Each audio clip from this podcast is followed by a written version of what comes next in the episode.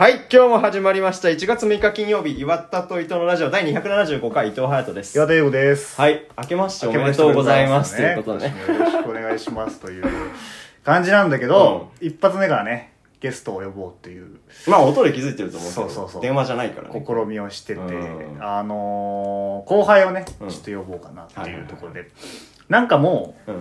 いろいろいろんな人呼んでいいんじゃないかみたいなね。一人ずつじゃなくて、感じになって12期生の12期生か。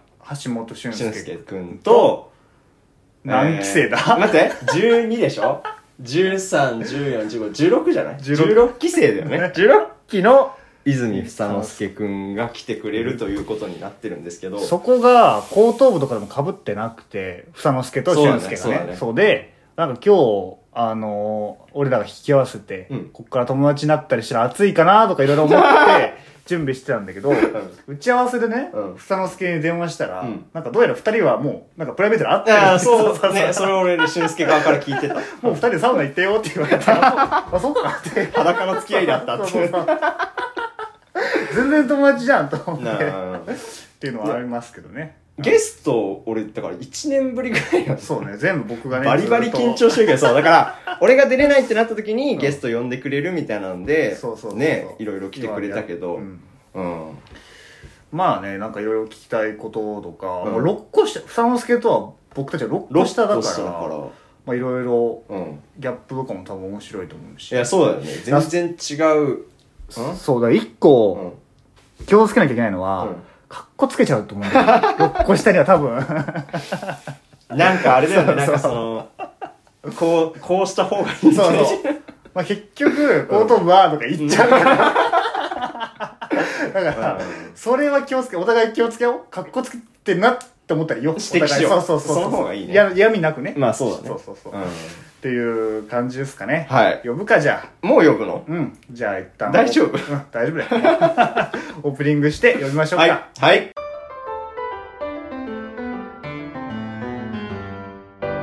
岩田と伊藤のラジオかっこかり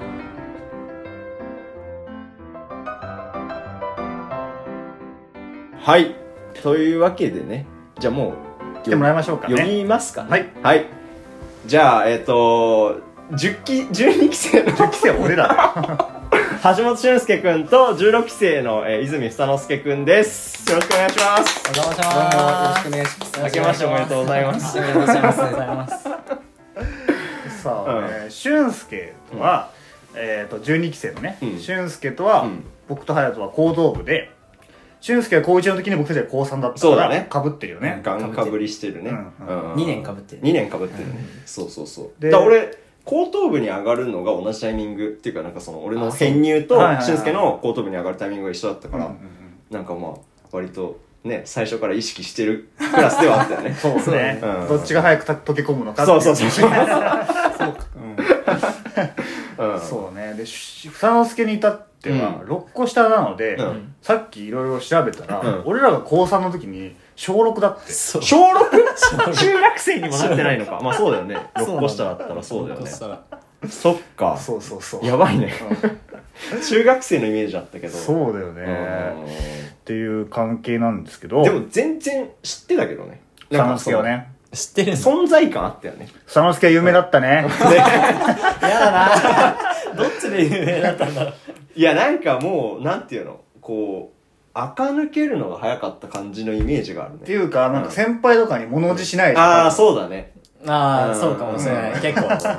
ガンガン話してきてたもんね。うんうんうんうん。多分後頭部に友達もガンガンいたし小6の頃から。そうそうそう。じゃあなんかその、生意気みたいな感じじゃなくて、うんうん。その、なんか本当に物おじしてないみたいな感じだったよ。ね。素のままね。うんうん生きてるわけじゃなくて素のままえ接してる感じはすごいな。ーっそれすごいな。はめちゃめちゃ嬉しいな。て。いうふうに思ってて。うんうんうん。で俊介は、うんなんか多分僕のこと怖いとか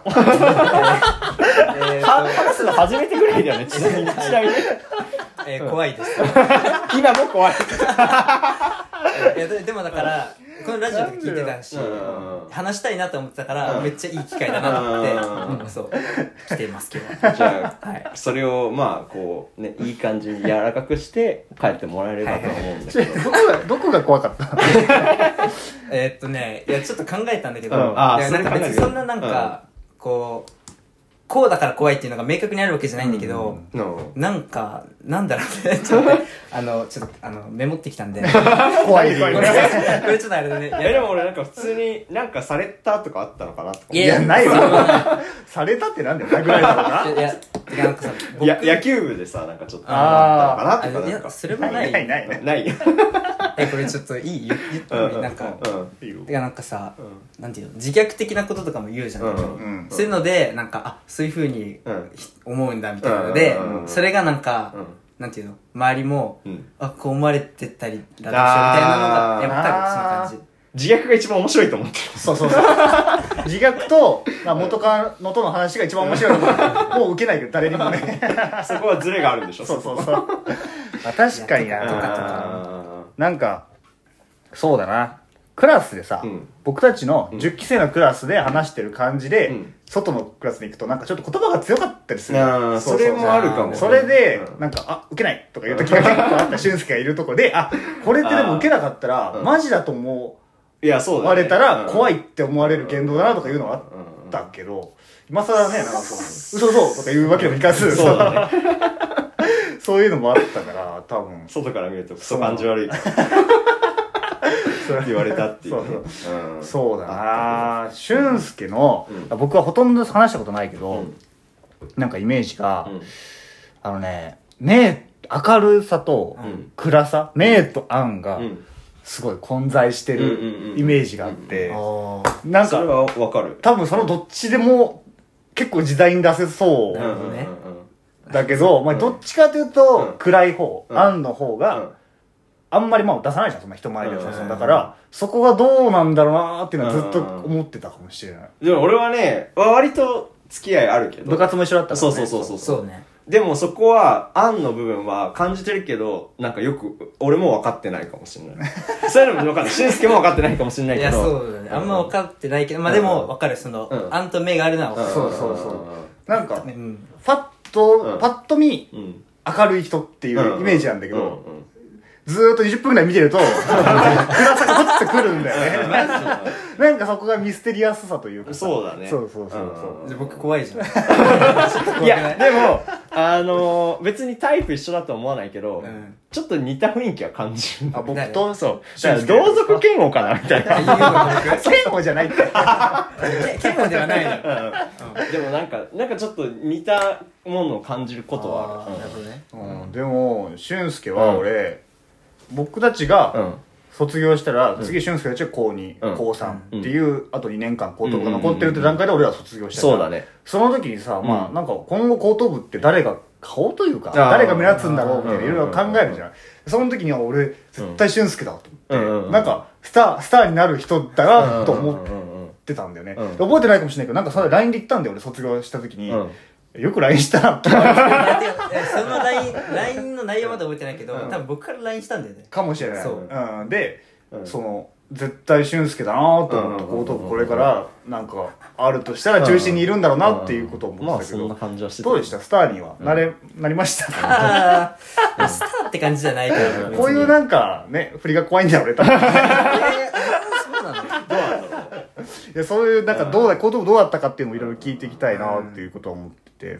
いや優吾多分なんかさ、歌のイメージあるのかなと思うんだよね、なんかさ、うん。卒業式の後、なんか話す機会あるじゃん、うん。その時に優吾と喋って、うん。なんか、うんあの僕が謝恩会の時にうん。バンドで歌歌ってて、うん。それをまたなんかやるの？来年も？みたいな聞かれて、あやろうかなみたいな。っていう話をしたイメージ、はいはい、バンドでボーカルだったから、そういうまあ中心の、それはそのイメージイメージもあるのかな。そのイメージも強いんじゃないかなっていうのはある。なるほどねそうだよね。竹内やってたからさ。僕らからしたらそれもあるね七七つ舞でね。そうそうそう。うん。七つ舞で踊りで先陣を切るね、ポジションがあるんだあけど。そこをやる人は結構そのうん中心的なポジションに行きがちだよね。うんうんうんダンス部と先打ちみたいな。うん。はいはいはいあるじゃん。確かにね。そうそうそそこはあるな。あるね。うん。で、房之助は、えっ、と僕たちのことは覚えてる？いやもちろん覚えあてる本当に、うん。どんな印象とかわかる？どんな印象？えっとねいやそれこそ卒業式の後になんか低学年とちょっと触れ合うはいはいはいはい。時間みたいな、うんうんあのコンクリート外校舎の外に出てきてもらう時あって、うん卒業式出れなかったから、うんああそっかそっか。そうそう。はいはいはい卒業式の後にちょっと話せるみたいなところで、めっちゃ隼人と話した気がする僕。そうなんだ。何話した？え何話したかは全然覚えてないけど、なんか何したっけ？何何したかも覚えてない。じゃないよ。卒業式の後だからなんかお別れ会的な。そうお別れ会歌的な。歌ってもらってうんみたいな。なんかえ？二次栄光の架け橋？いやそれは違う。えそれ違うそれは違う。それは1週間前。一週間前か。の別クラス覚えてないわあんまり。なんかめっちゃ覚えてる。なんか俺もあんま覚えてないけど、なんかそう隼人とは話した覚えがある。そう。あじゃあ全く話したことないわけじゃないんだねまあ僕の記憶上はね、うんうんうんうん。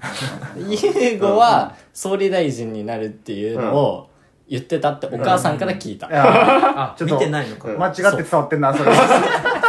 ネットニュース的な伝わり方してるけどあ、そうなんだ。まあまあね政治のこととかね卒論でやってたやってたからね。はいはいはいはい。そう卒論も聞いてないから、あんまりそっかそっかそっか。イメージが形離れすぎ成されてない。てるとねなるほどね。行事とかもかぶんないもんな。うん。そうなんだよ。うんうんうん。房之助はでもあれだよな。これ大丈夫。あの事前に打ち合わせで言っていいかって聞いて言っていいって言ったけど房之助は TikTok だよな。俺らのイメージはね。そう。そう。だね。ブラックな。ブラックなのそれ。ブラックじゃない？いや、わかんないいや、うん。俺らはポジティブに捉えてたけどな。あすごいないやなんかだからそのなんかこうあニュージェネレーション感あったよね。そうね。なんかそういうことをや全くこう触れてこなかったあか俺らが、うん。や当時高校生の時に TikTok とかやってたから、めっちゃいじられてたけど、うん。あもうそういうんじゃないんだなみたいな、うん。その真正面からかっこいいでいくんだなうん。みたいなのは結構らそれ見て思ったよな、懐かしい。だしなんか一番すごいなと思ったのは、うん。別に一発動画撮ってあげるとかはできると思うけど、うん。めっちゃ続けてたでしょ一時期。めっちゃ続けてた毎日毎日。あげそれがマジですごいと思った、ラジオって声だけだけど TikTok ってやっぱりカメラで撮る映るからね。そうそうそう。毎回準備とかもあるだろうし、うんうんうんこれはすごいなーって思ってたから、うんうんうん何気にね、時間かかるんだよ。あれ。いや10そうだよね。10秒取るのに1時間ぐらいかかったりするから。うん。マジ毎日それに費やすのはすごい。そうそう。そうそうそうだからそこはなんかその時から俺は呼んでみたいなと思ってたいつかゲストに。そううそうそう結構じゃあ、前だ。前だね。そうだね。始めた頃ぐらいだよねけどやっぱりまだその時中学とかだよね、うん。でそうだよね。いきなりラジオ呼んでもちょっとね、うん。かわいそうだな、う んまあ出ていいのかとかさインターネットだからっていう問題もあるだろうし、ん。確かにと思っていろいろ寝かせてたんだけど、うんうんうん。でも隼人は俊介を早く呼びたいって言ってたからずっとそう昔からね。だねうんうんうん呼ぶ呼ぶみたいに言って。そうそうそう。んん一回誘われたよね。誘ったっけ？一回誘われたそうう。ん一回誘われたけどその時なんかねえ何それ？ほんなんかこう本当に出ないみたいな感じだった？そうそうそう。あそう。なんかう LINE で。うん。なんか、うん、断った。あ答え まだだったっていうね。そうまだちょっと時期じゃなかった。そうだよね、うん俊介は隼人と部活とか一緒だったわけじゃん。うん。隼人のイメージはどんな感じなの？隼人はあねでも3つ一緒だったね。野球部ダンス部慶応部。うんそうだね。そう。だから最初に本当高等部入るのも一緒だし、うんうん。部活も一緒だしみたいな。うんうんだからめっちゃ近いなっていう感じはずっとあった、うんうんうんで多分好きなこと、なんていうの？音楽とかもさ似てたね。ねうんからそういうイメージ。なんか一緒にバンドやってたよね。やってたやってたやってた。ううんんうんめっちゃ一緒にいる時間も多かったよね多分ね。ね。そううん。でもさなんか超絶仲いいかって言われたらそういう感じでもない。なんかそれが不思議なんだよね。二人でどっか行くとかいうのはない。ないないないない。あでそう。一回一回あったか。一回ライブしに行ったぐらい。行ったね。うん。うん。でも本当そのぐらい。そんぐらいだわ。なんかもっ卒業してから。としっだかり在学中はなかったよね。先輩後輩で仲いいのかと思ってた俺は勝手うにうん。俺もそういうイメージある。いや別に仲悪いわけじゃないけどうん。なんかそのこうわちゃわちゃする関係ではなかったよね。うん。割となんかこうで俊介も結構わちゃわちゃする人で俺も結構わちゃわちゃする人だったけど、うん。なんか二人でなんかこうはしゃぐっていうイメージじゃなかった。だから趣味もノリも一緒なのにうん。二人では遊んでない。そうそうそうそう。同じグループに属しているみたいな。感じうん、いやそうそうそう。だから仲いい人が近かった。でも別に仲いい人の一人だけどうんそう。てかみんなそんな感じじゃない？まあ割とそう。割とそう。そうかもね。二人でっていうのはなかなかない、うん確かにね。うん。うん。いやそうだね。そんな4人でやっていこうと思うんですけどゲストのオファーうん。来た時はどう思ったの？二人は。うんうん。俊介は一回断ってうん。た上でまた来たから。いや、なんかね、いや、優吾と喋ってみたいなってあはいはいはい。あったかうら、ん。さっきも言ったけどうん、怖かったからね。そうそうそう。で怖いけど、怖いけど。怖い、怖いは怖いんだけど、あの、嫌いとかではないからうん。うん、だからこそ喋ってみたいみたいうん。な。機会があればね。そうそうそう。う。んだから、まあいい機会だなと思って。でうんうん、フッサとのあれだったからうん、なんか、で喋ったばっかだったからさ、なんか、お、なんか面白いな。そうだね。そうそれはだって全く知らない状態でのそれだったからね。そうそううんうんう。ん。そのすけはラジオ。俺は、いや、もう、来た瞬間に、あ、ていうか、最初になんか、なんだっけ、僕がインスタのストーリーで、なんか質問箱みたいのをやった時にうん。反応をくれてちょ、ちょちょ思い出した。わ そういうアプローチの仕方したのもうもうもうねあのねあラジオいやいいけどラジオでカッコつけるとかなんとか言ってるじゃん、その前に俺ふさんすけにカッコつけてるわインスタでなんかそのアドバイスがどうのこうのか言ってたから。あー。まあふさんすけこういうとこあるよね。みたいな。出さなくていい出さなくていいって送ってて。そうそうそうそっからちょっとストーリー話して。そうそうだね。そう、でそっからもらったから、結構もう自然な流れで、そううんうん。なんか、うん。ラジオとかぜひ、うん。あのどう？ゲストとか今度とか言って、いやぜひっていうのが一旦会話切れて、そこから1週間後ぐらいにもう一回ちゃんとそうです。あー。出てよ出てよって言ったからなるほどね。自然だったよね。自然に、上手だね。あやりますやりますっていう。え、なんか僕がこの間会ったのもそんな感じだよね。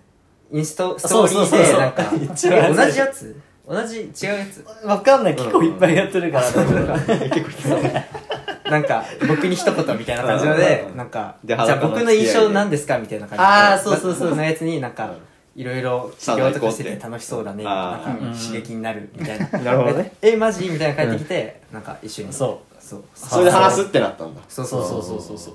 楽しそうみたいへえなるほどね、うん。うんうん。な。そういうのから生まれるコミュニケーションがありますね。ありますね。インスタのストーリー強い。強い。強いね。俺すんの来ないけどなまあそんなうん。2人なんですけど、はいはいはい。俺は本当に、ん。僕も隼人もその賢治の学校っていう、うん。あのこう学校にうん。途中から高校の途中から入ってきたからそうだね。うん。2人のうん。ちっちゃい頃とか全く知らないんだよね、うん。どん。な感じだったのかなと思って、うん。うん俊介はうん。今よりも明るかったの？暗かったの？ちっちゃい頃とか明るかったんじゃ明るかったそうなんだ。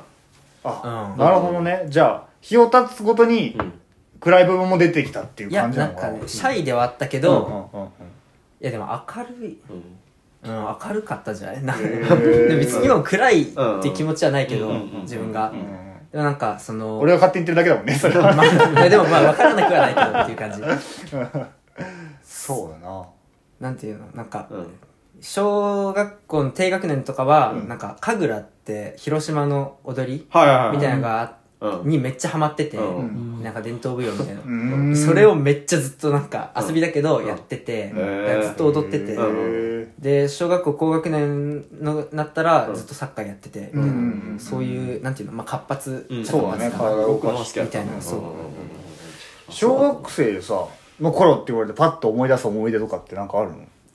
小、まあ、小え？別になんか大したあれじゃないけど、うん。小1の時に腕骨折したみたいな、ああそう それ今パッと思い出すんですけそれか神楽やってて。どいやいやなんか違う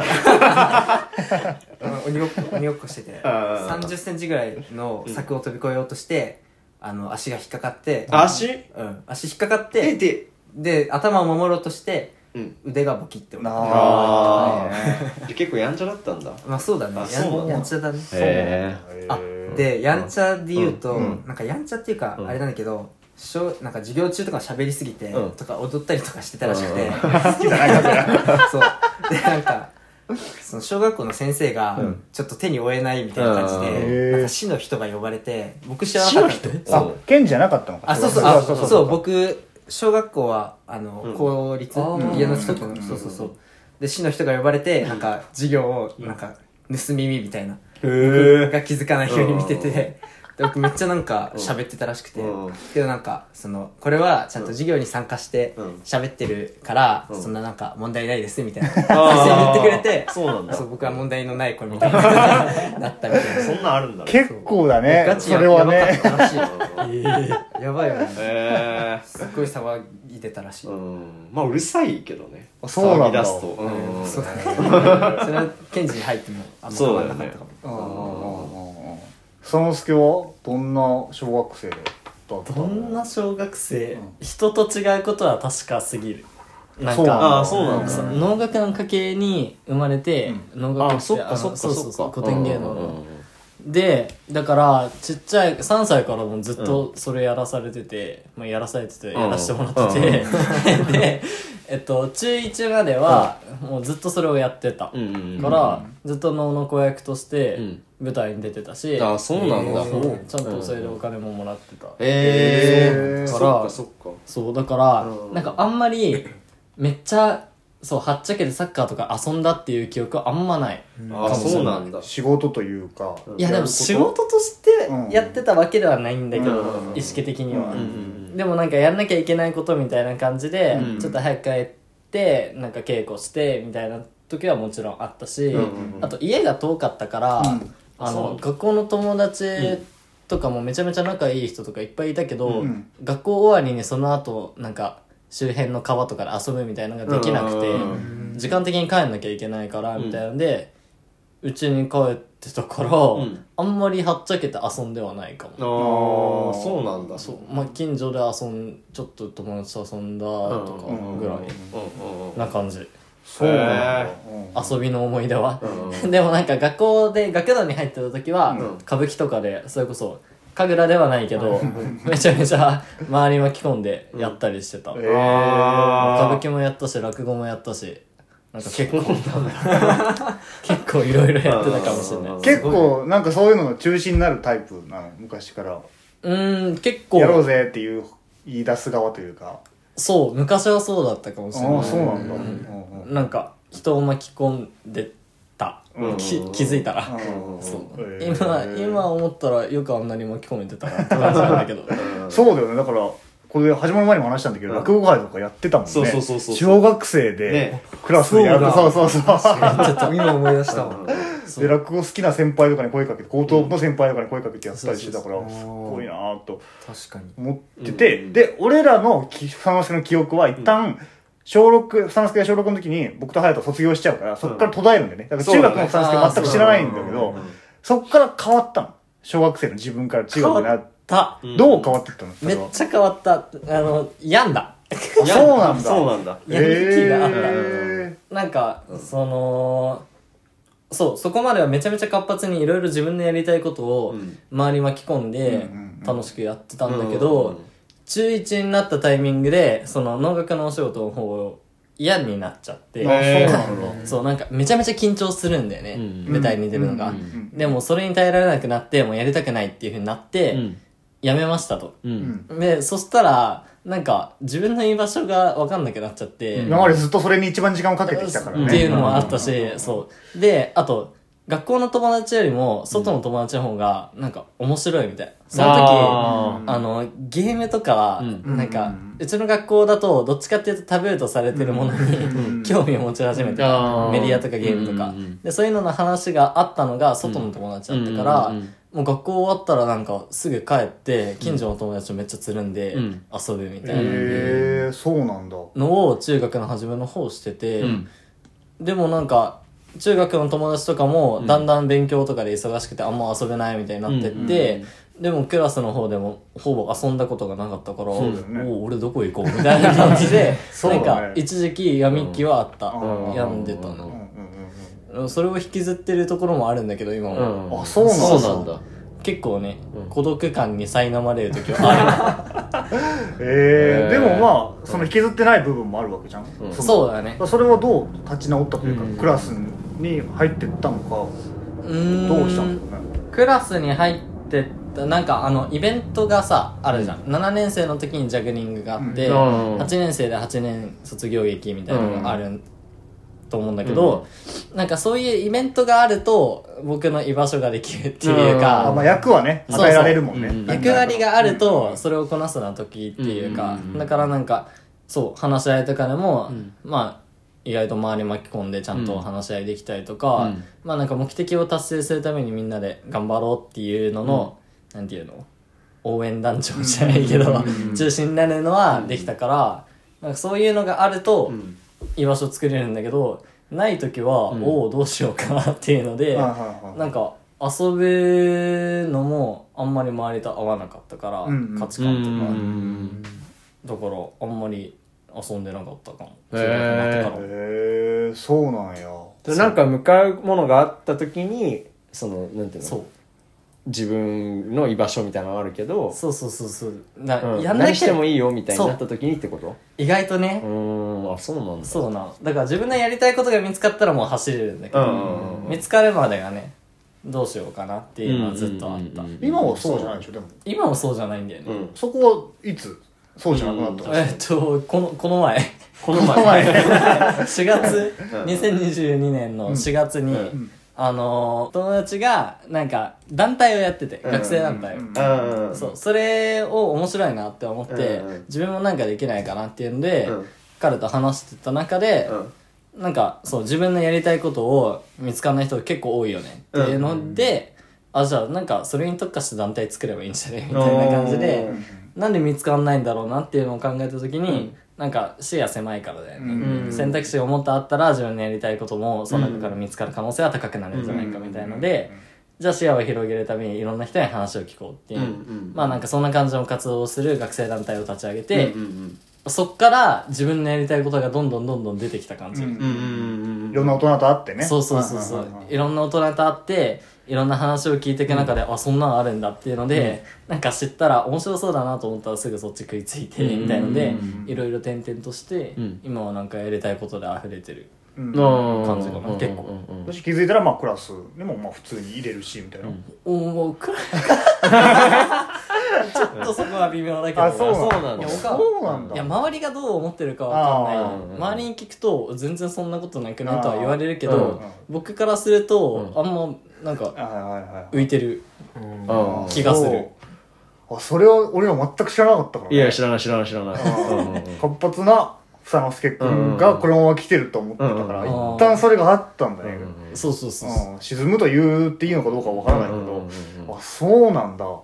でも確かにそのさっき言った TikTok うんを初めて見た時うに誰だろうと思わなかった。すぐ 房之助だって分かった俺は分かってる。あマジで？僕はもう天検事の学校に転入してきた子がうん。TikTok やってんだろうなってしばらく見ててへなんか名前とかしこううんインスタの名前とかしっかり見てたら、ん。これなんかさんすけかもしかしてってじっくり顔のパーツとか見たら、うん。確かにあの子だっていう風になったんうん。だ、うんそう。あそうだったのあだから絶賛闇期の時だよ多分。TikTok やってたらその時期なんだ。そのえまあなんかちょっと抜け始めたぐらい、ああそうなんだ。居場所を求めてたから。ああそれかその時は SNS になってはいはいはい。なるほどね。そうなんだな、俊介はで小学校の頃結構その、うん。いつから県に来たんだっけ？は、まあ中学から。中学からか。中 1? 中1。あそうなんだ。に転入してきて、うん。割とカルチャーショック的なものがあったの？うわカルチャー今まで自分がやってきたことと全然違うカリキュラムとかあるわけじゃん、まあまあ、あでも兄がうん。通ってたから、あそっかそっかそうだよね。だからそれでまあなんとなく知ってはいたかなっていうんうんうんううん。感じで、まあでも来たかったわけではないから、もともと普通に小学校通っててうん、大体ね、近所のうん。中学校みんな行くからん、友達と離れちゃうことになるっつって。うんうんうんうん、嫌だなって思ってたんだけど、まあ、半ば強制的に連れてこられて。うん。う、うん。まあでも連れてこられちゃえば、まあうん、その中で適応するっていうか、まあ馴染むのは割と早く。そうだね。ん。まあ楽しんでやってたね。うん。そうなんだな。中学の時はどんなことしてたの？なんか思い印象的な授業とかさイベントとか。ってなると何になるんだろなんだろうね。でも特にないけど。なんか印授業とかで言うと特にないけど、うんうんまあでもなんかすごいやんやんちゃっていうか、う、うんうん。なんかクラスとして荒れてたなっていうイメージがあるその中学時代。そうね。チラチラと聞いてたわ。俊介の学園12期生でしょ、うん。12期生の教室があるんですよ、うん。で教室の2階にあってそこ階段とかがあって、そこは本当は12期生が自分たちの場所だから掃除しようかしなきゃいけないんだけど、やんちゃすぎて掃除ができないと、うん。このクラスがっていうことで、高等部から掃除する人を派遣しますみたいになって、なぜか俺だけ、岩田だけ選ばれて、ね、前休み時間行って、俊介のクラスクラスの周りを掃除するっていう謎のうん。ことがあってで、別に馴染めるわけでもなく、うん。その、一人で俺が掃除してる、誰かと掃除するとかじゃないから、うん会話も生まれず、うん。おはようございますって言われて掃除するっていうのを、1学期くらいやってたよそれね。それ覚えてる俺 なんかえでもその俺らのせいで来てるって知らなかった。そう。でもまあなんかそこの掃除してるなんか自分たちの管轄だともう思ってなかったってことそうそうそうそう。で、うん。広すぎてその場所が。うん終わんないのよ、うん。あの掃除の時間。だから休み時間に普通に食い込んで俺はずっと掃除して、ちょっと病んでた俺はその時。そうなんだ。それで言うと。えちょっとでもその時に 多分俺らもすでにさ、じあの休み時間でさ、うん。てかまあ多分掃除の時間もだけど、うるさかったじゃん、うん。上のクラスで、でその時に下の階を見ると優吾がなんか一人でこっちを見てるっていうちょっとあの印象的っていうか覚えてて多分第一印象それなんだよねでなんかえなんか俺らのことうるさいと思ってそうだなって。いうのが怖いでそこからじゃねえか。そうそっから多分怖いんだよ。なるほどね。でそれは別に俺らが悪いんだけど。そうそのイメージある結構。なんか内面での変化はあったの？小学生から中学生に上がってきて。ずっと変わらず俊介のまま、覚えてない。いやでも変わってなくはないと思う、うん。なんか小学生の頃の方が結構なんかなんだろうね。何でも全力でやりますみたいな、なんかって感じだったかな、うん。なんかあの公立の学校小学校だとさ、うん。ハンドボールとか、うん。バスケとか、うんサッカーとかをなんか、うん有志でやりたい人が、まあ、うんなんかチーム組んでやるみたいな、うんその小学校のなんていうの？この学年でみたいな。ああそれとか全部参加して、めっちゃなんか、ね、熱血先生がいて、うん。ついてきますみたいな感じの小学生だったかうんら、そっから変わったかな、なんかやっぱ。へうん。どう変わったかっていうとあれだけど、うんうんうん。そんななんか熱血感はなくなった気がする。えでも俺の印象なんかちょっとこう体育会系的なのノリあー。あんま好きじゃなさそうなイメージだけど。うん、そうだね、うん。好きじゃなくなった。あ好きじゃなくなった。んだ転職来てうんああそうなんだ。割とクールな今時な若者って感じだったいやそうだよね。イメージよね。うん。うんなるほどね。うん昭和感はなかった。よ小学校の時はそうだった。あ昭和感あったそうなんだ。うんうんうん変わったんだろうね。そうだね。うん。そうだな。ちなみに隼人はどんな中学生だった ここで聞く何回も話してると思うけど。どうだろうね。でも小学校の時に、うん。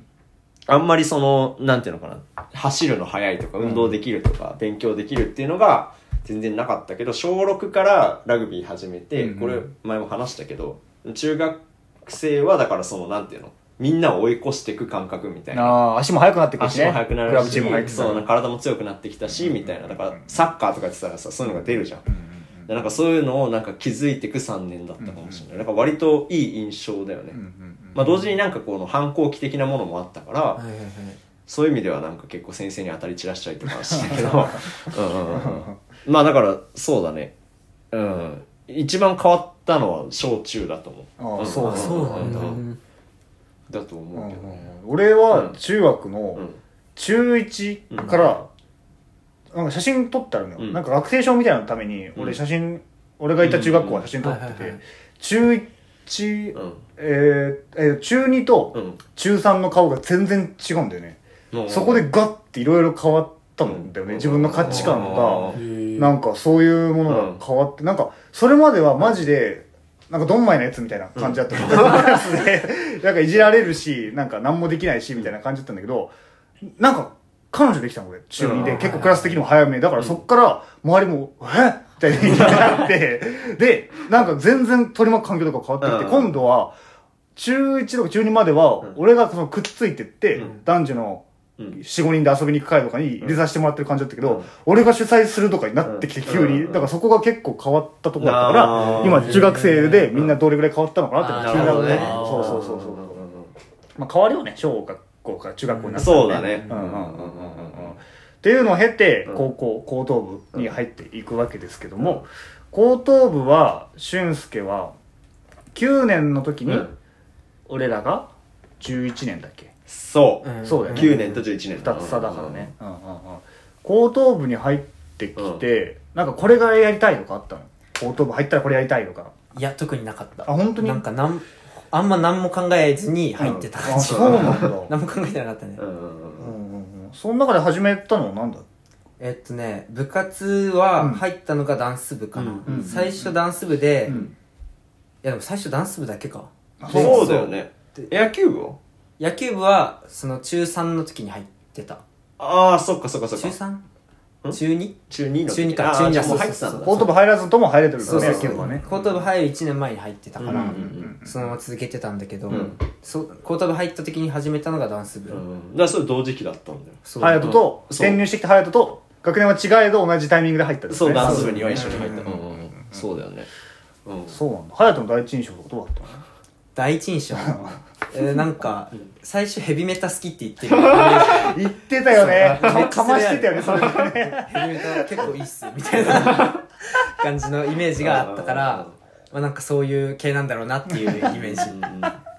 どう見られるかが全てだったからね。編入してどう目立とうかみたいな。隼人は俊介の印象だったの確かに。第一印象。ああこいつシャイだなって思って。あ、そうなんだ。なんかこうそうだね。だから最初別にそんな全然喋るとかじゃなくて、うんうんうん。だからなんかこうダンス部にいても、うん。誰かを介してちょっとこうコミュニケーション取ってるかなぐらいだから、うん。確かに。そうそうそうそう。だね。確かに。俊介結構下向いてるイメージないな。うんあるある本当、うんうん。パッと俊介を思い出した時に 上っていうより多分下を向いてるよね。そうなんだうんうんうん。いや人見知りだよね結構、えー人見知り、うん。でもそれはなんかうん。治ってきた感じはあそうなんだでもなんかね初対面とかだからこの間もねいきなり誘って確かに。ね喋ったりとかもしてるしたんですけど俊介がね。そうそうそうそうそうそううんそうそうなるほどな、うんそうなんや高等部に入ってうん9年でしょ、うん9年で10年か、うんそこまでは俺ら一緒にいたのかそうだね旧高等部の低学年の頃なんか覚えてることとかある9年10年9年10年あたりで、9年の時5人でクラスが、あそうだでったねそっからそうじゃん10年に上がるタイミングで何人入ってきた？横浜6人から六7人。人？7 6人？人7人。そう最初7人そううんか入ってきたんだけど。完全に帰ってきた人の方が多い。そう。謎の。やばいよね。シャイだからさもう静かにしてるみたいな感じ。あでもなんか僕、うん。あんまなんていうのクラスにあんまいなかったかも、そうだね。その時期からそうだね。っていうか知らないけど。ずっとうん、うん。いやいあんまなんていうの。一個上のさ、うん。学年が結構パワフルなうん。うん感じの人が多かったじゃん,、うん。うん。うん。うん。でそこに、まあ、なんか結構ね中学で入ってきた時から、うん。まあまあ憧れみたいなのがあって、うん。ああそうなんだ。そううちのクラスがなんかめっちゃなんか変な人らばっかで荒れてるしなんか上のクラスはなんか団結感があってみんなで楽しんでるなみたいなうんがあったからうん。憧れみたいなのがあってうん。でまあ高等部入ったら結構さみんな自由じゃん,、うんうんうん。だから1個上のクラスとか、まあ、2個上のクラスとかに行ってた印象がめっちゃある、うんそうだよね。結構先輩に可愛がられるイメージそうだね。そうだね。ね俊介俊介ってなってたもんね結構。そうだよね。ん。そうね。うん。先輩好きだったからうん。ね、そうなんやうん。そう。ダンス部でやりながらって感じだよな。そうだね。そこなんか覚えてることあるかな俊介で。俺ら卒業間近とかで俊介のことで。俊10介のこと。年あたり。10年あたり？うん。うんうんうんアメリカ留学行ってたよあ行っねたね。その時期に。それはいつ？卒業前？それはねなんかそうだね。10年の後半とかだ卒業式はいたもんね。いたいたいた。だから10年後半のだからこう12年がい俺らが一番忙しい時期ぐらいはなんか割といなかったイメージがある。そうだね。あだから劇見てないんだよ。あそっか。僕たちが卒業そう間近にあって劇を見てないと。うん。後からそのビデオで見たみたいな感じだったから、うん。うん。うん。そうその時うんなんか学校祭あるじゃん、うん。学校祭が10月の30とか20いくつとかで、うん。学校祭で歌歌ってそのまま空港行くみたいな。あなんか言ってたなんか MC で言ってたよ。そうそうそう。ちょっと。今からアメリカ行ってきます。そう。みたいなハードスケジュールで、でもそのぐらい学校祭出たくて、ああっていうその感じにした。ってことでそこに合わせたってことだよね。そうそうそう、なんかこの日までには絶対来てくださいみたいな日があって向こうに、うん。それでギリギリまで頑張っていたみたいな、そうだよ。そうそうそう3ヶ月行ってたもんね。3ヶ月行ってた、うん。そうだな。で房之助は今10年生うん。だから高1の最後の方ってことで。そっか。今話してた時期が Now そうあそうだね。そうだね。あそういうことか。そういうこと。どうですか？10年生は。楽しんでますか？高等部は。高等部はもう高等部はっていうかまあ楽しんでますよ、うん普通にうん。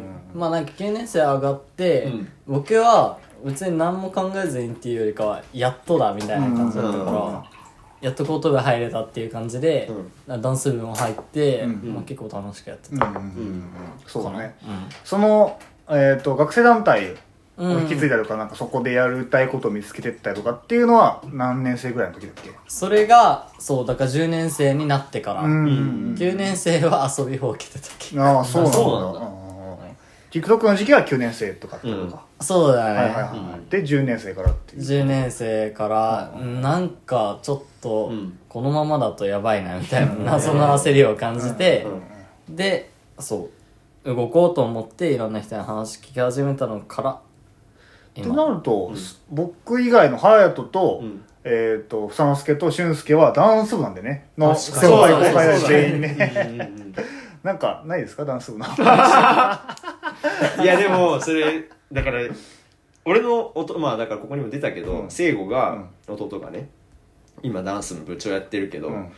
なんかや音楽がもう全然違くてだから俺らの時はもう洋楽ばっかか。で何で踊るかが結構。そうそうそうそう。だから洋楽ってなったらこれの振り付けとかないからうん。部長とかまあなんかその部員のよく長くやってる人たちがなんか振り付け作ってこれをやるみたいな感じだったけど今もう k p o p だもんねほとんど。洋楽逆にほぼないみたいな感じでうん。もう全く曲が違くて。だから k p o p だったらもうなんていうの振り付けがあるからうんその人たちがやってるやつが。基本だからそれでやってみたいな感じで映像とか見せてもあなんか全然違うなって思うし。うんうんうん。だしなんかこうなんていうの部活としてのさなんかこう地位みたいなのあるじゃん、うんそのなんか部活カーストみたいな、まあ人気部活とかね人がたくさん入るとかそうそうまあそうだよねだから今はもっと人気なんだろうなって思う、はいはいはい。もともとダンス部まあでもそんな人数いなかったもんね。最初だって僕らが入った時に3人とか4人とかだったそうそうそうそうでで入僕って隼人6とかなそうで入って6人とかだったから。えー。めっちゃ少なかった。そうそうそうそう。今何人今何十何人とか今十何人だね、ええすごいよね。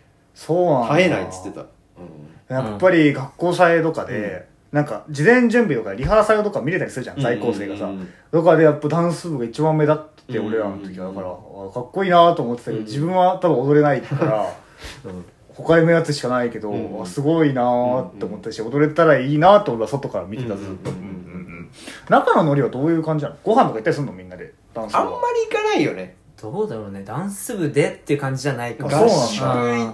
宿やったりしたらまあその後ご飯とかはあるけど、なんかあんまりその後のつながりみたいなのはないよね、うん。ダンスダンス部だけな感じだったなイメージだけど。ね。でももともとまあそれのおかげってもあるけど、うん。仲いい人たちだったから、うん。うん。うん。うん。まあ、そのダンス部関係なしにご飯とかは行ったりしたけど、うん。うん。うん。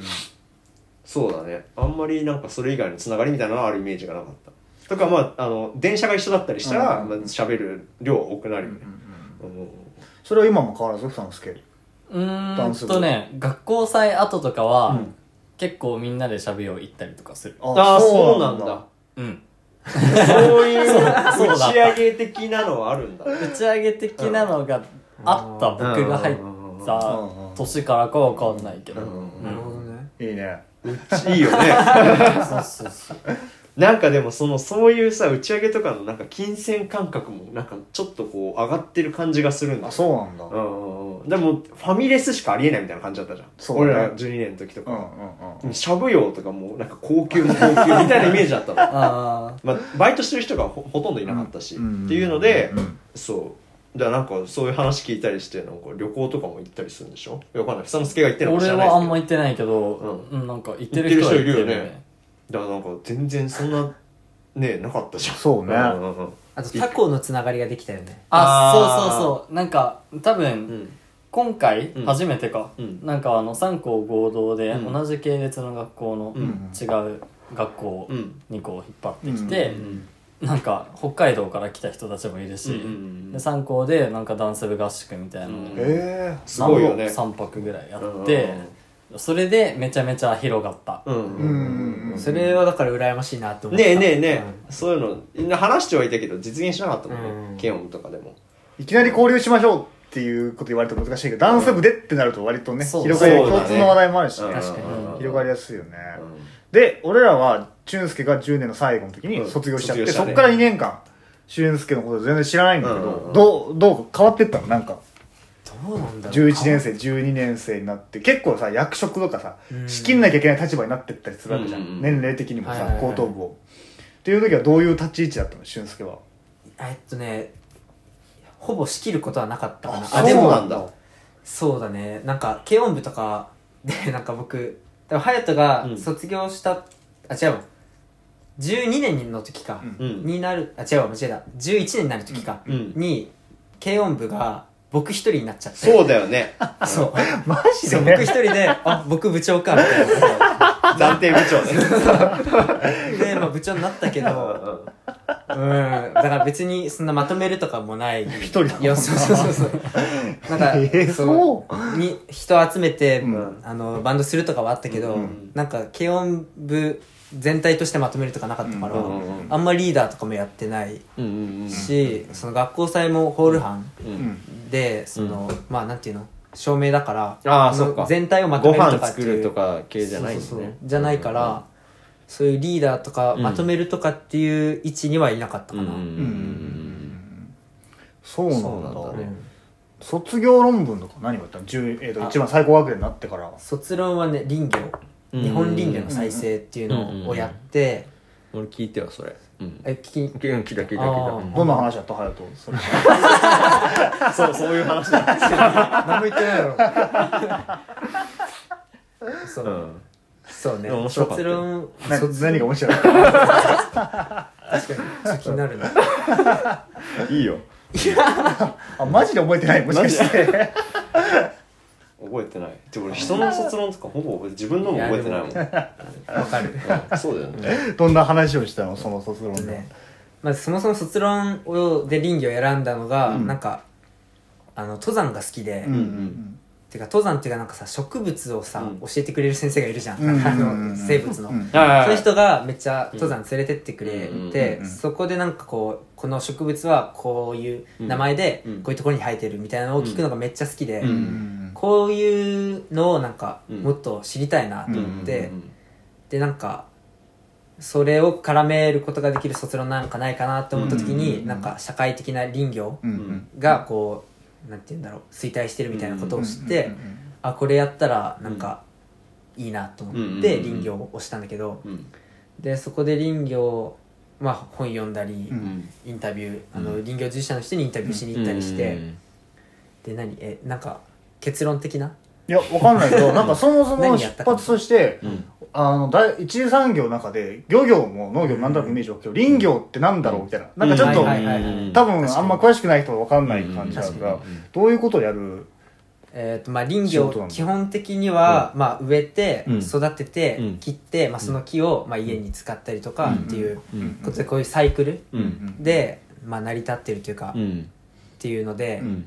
でその森もさうん。ただ切るだけじゃなくて、うん。こう普通森っていうとなんか森みたいな感じだけど、なんか2種類なんかあって、人工林と天然林みたいな、はいはいはいっていうのがあってその辺も、うん。その先生とかに教えてもらって、うん。感動して、ううんわ森って2種類あるんだみたいな。あなみたいな、ん。でその人工林うん。はまあ人が植え、うん。なんか切るために植えた木うん。みたいな、でその木をまあまあえなんていうの管理しなきゃいけないみたいな、うん。そういうのが最近、まあ、従事者不足でできてなくて、うん。そのまあ荒れてる、うん。からそれを解決しなきゃいけないねっていうのが今の林業の問題、うん。でそれをどういうふうに解決できるかなっていうのを、うん。まあ卒論で考えたうん。みたいうんな感じうんうん。かな、なんか結構山入ってってさチェーンソーでバーって木切ったりしてたよね。切ってた。切ってた。ねうん。そうその辺もなんか実践としてうん。木を切って加工して売るっていうところまでできて、なんかそういう団体に実習？あれは何？あえっとね。あれはそれはちょっと時間軸が違う？時間軸っていうかちょっと前後してるかな？わかんないけどなんか卒論でそういう何？あの講座みたいな。林業の人うんたちのところになんか行ったりしてなかった？え言ってた。実践で。林業？あそれは違うか。え林業？ごめんその後だっけ？インターンだっけ？あそれそれはその後。うん。卒業後後。だごめんごめん。ごっちゃになって。る卒業あそうそう卒論の時はその、うん。学校の先生に、うん。まあ何人か2人ぐらいかな、うん。紹介してもらって、うん。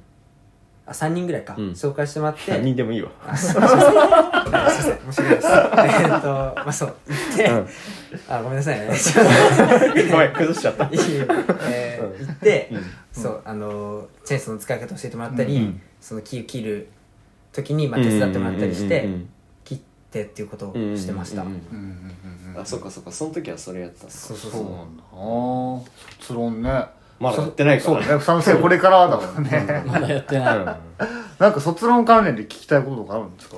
卒論関連で聞きたいこと、うんうんこれからだからね。もうでもなんかテーマ決めてみたいな。そろそろそう。いう時期じゃない。11年からでしょ？多分。いやけどなんか。10年末ぐらい今はじゃないまあ言われてはないけど、やってもいいかなとは個人的に思ってるぐらいの始めてもいいかなみたいな。そうそうそう、んんだ一個上の学年がなんかもう卒論やばいって言ってる時期だから、おおやばいのか。やばいなみたいな感じ、でそうね。えどういうふうにその最終的に一つに決めるわけじゃん、うん。うん。テーマを。ね。をそうそうそう。そのテーマの決め手とかって結構悩んだりしたのかなとかみんな悩んだ。俺悩はんでた気がする。一番遅かった多分クラスで決めるのが。あそうそっかそれこそ11年の12月とか多分、うん。決めたの。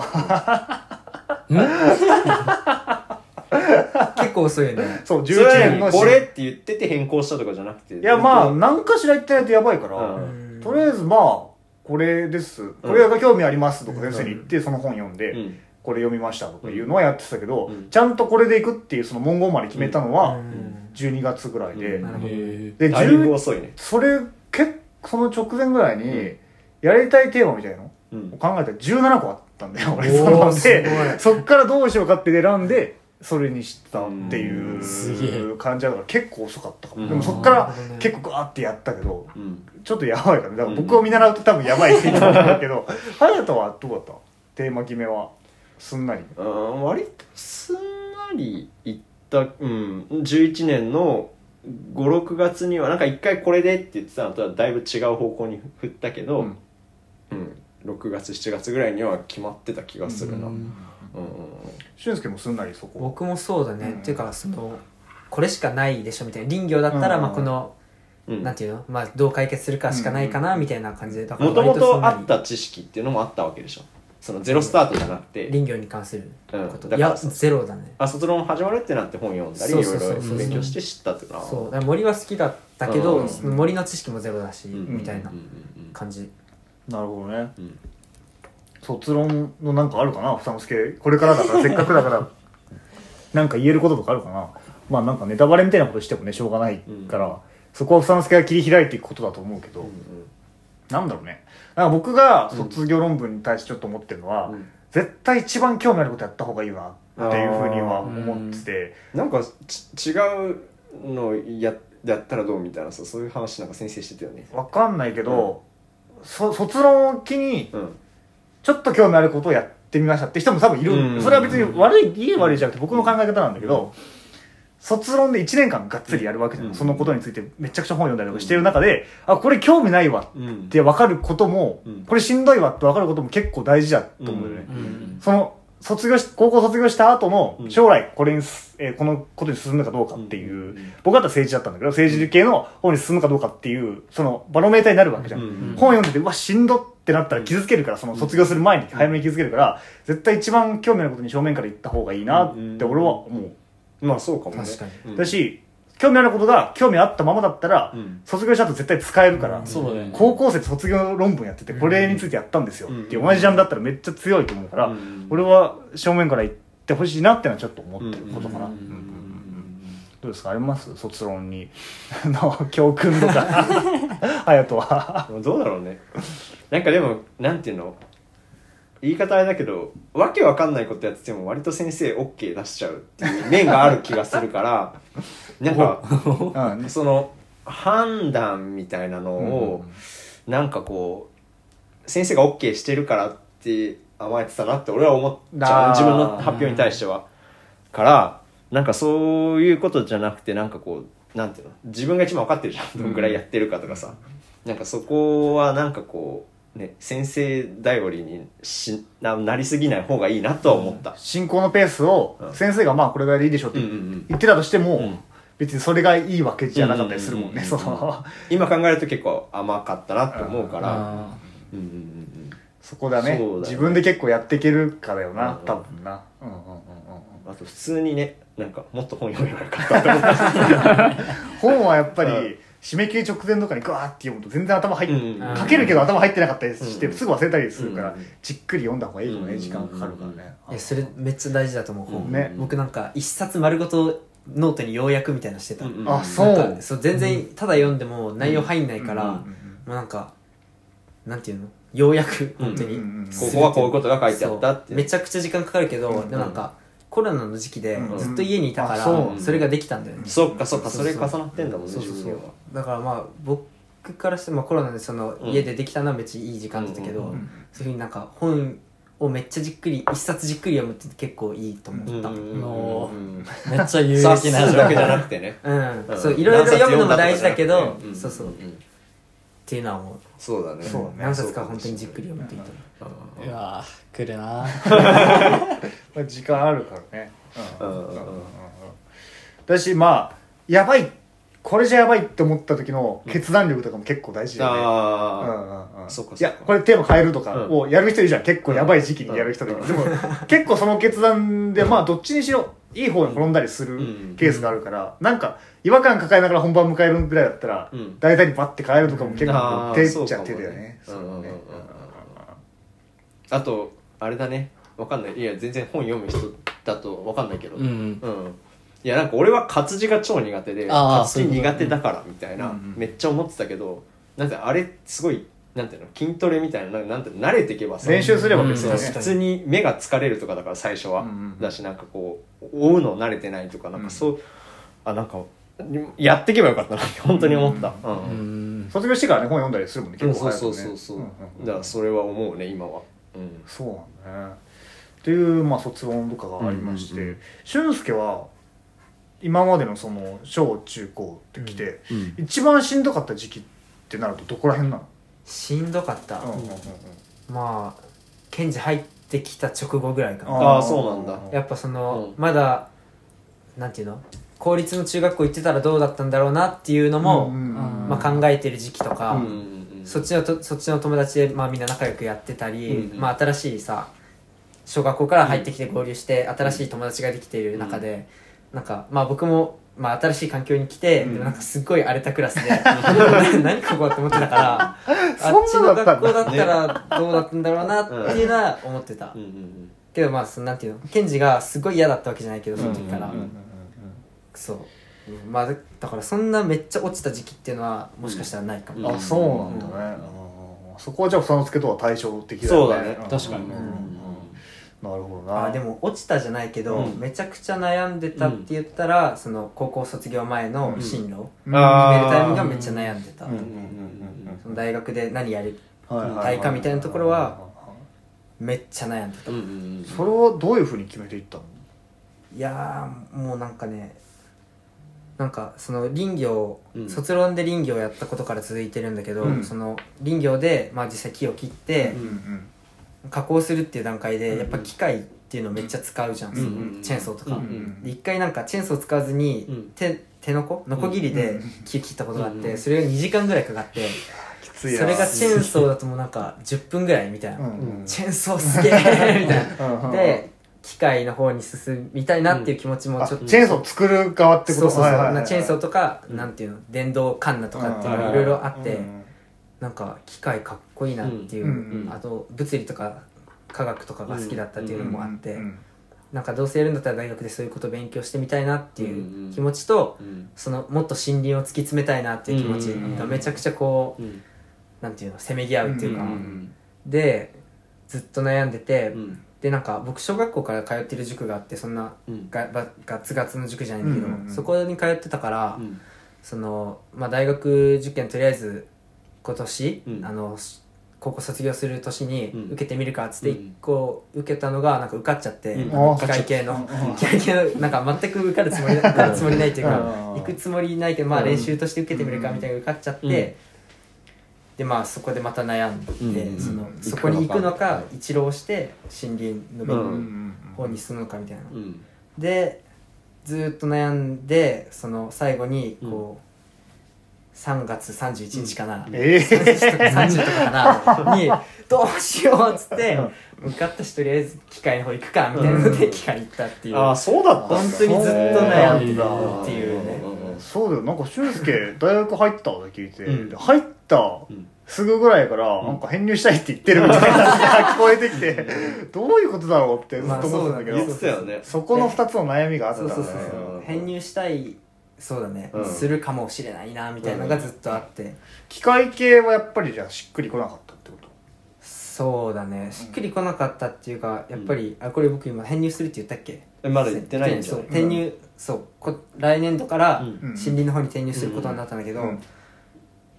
ねなんかもっとやっぱうん機械とかって、うん。まあ機械からも森林に関わることはできるけど、うん。もっと直接的に関わりたいんじゃないかなって自分の興味として、はいはいはいはい。っていうのがまあなんとなくうんあ、うん。思って、うん。そうしようってうん思なったっていう。でなんかこうめちゃくちゃ明確にうん。きっかけがあって転入しようっていうのではないんだけど、うん。なんとなくやっぱこっちの方がいいなっていうので、森林に来たうんそうなんだね。ね。そううんうん。うんその編入っていうのはどんなプロセスを踏んで試験とか受ける？うん試験ね。受けた受けた、うんうんまあでも小論文とうん。面接、うんあそうなんだ。そうそうそうだけだから、うん小論文は一応塾行って、うん。なんそう塾で小論文の書き方みたいな練習をしたんだけど、うんうんもうなんか卒論やってるからさ、うん書くことめっちゃあって、うん書くこともなんか面接で言うことも、うんだから全然そのあとはなんていうの？だ出し方をうん学ぶだけみたいな、うん言うことはあるから、うん。っていうのでそこはあんまりそんなに苦労しなかったかなっていう、面接とかも結構楽し楽しんでっていうかその森林の先生たちだからさ、うん。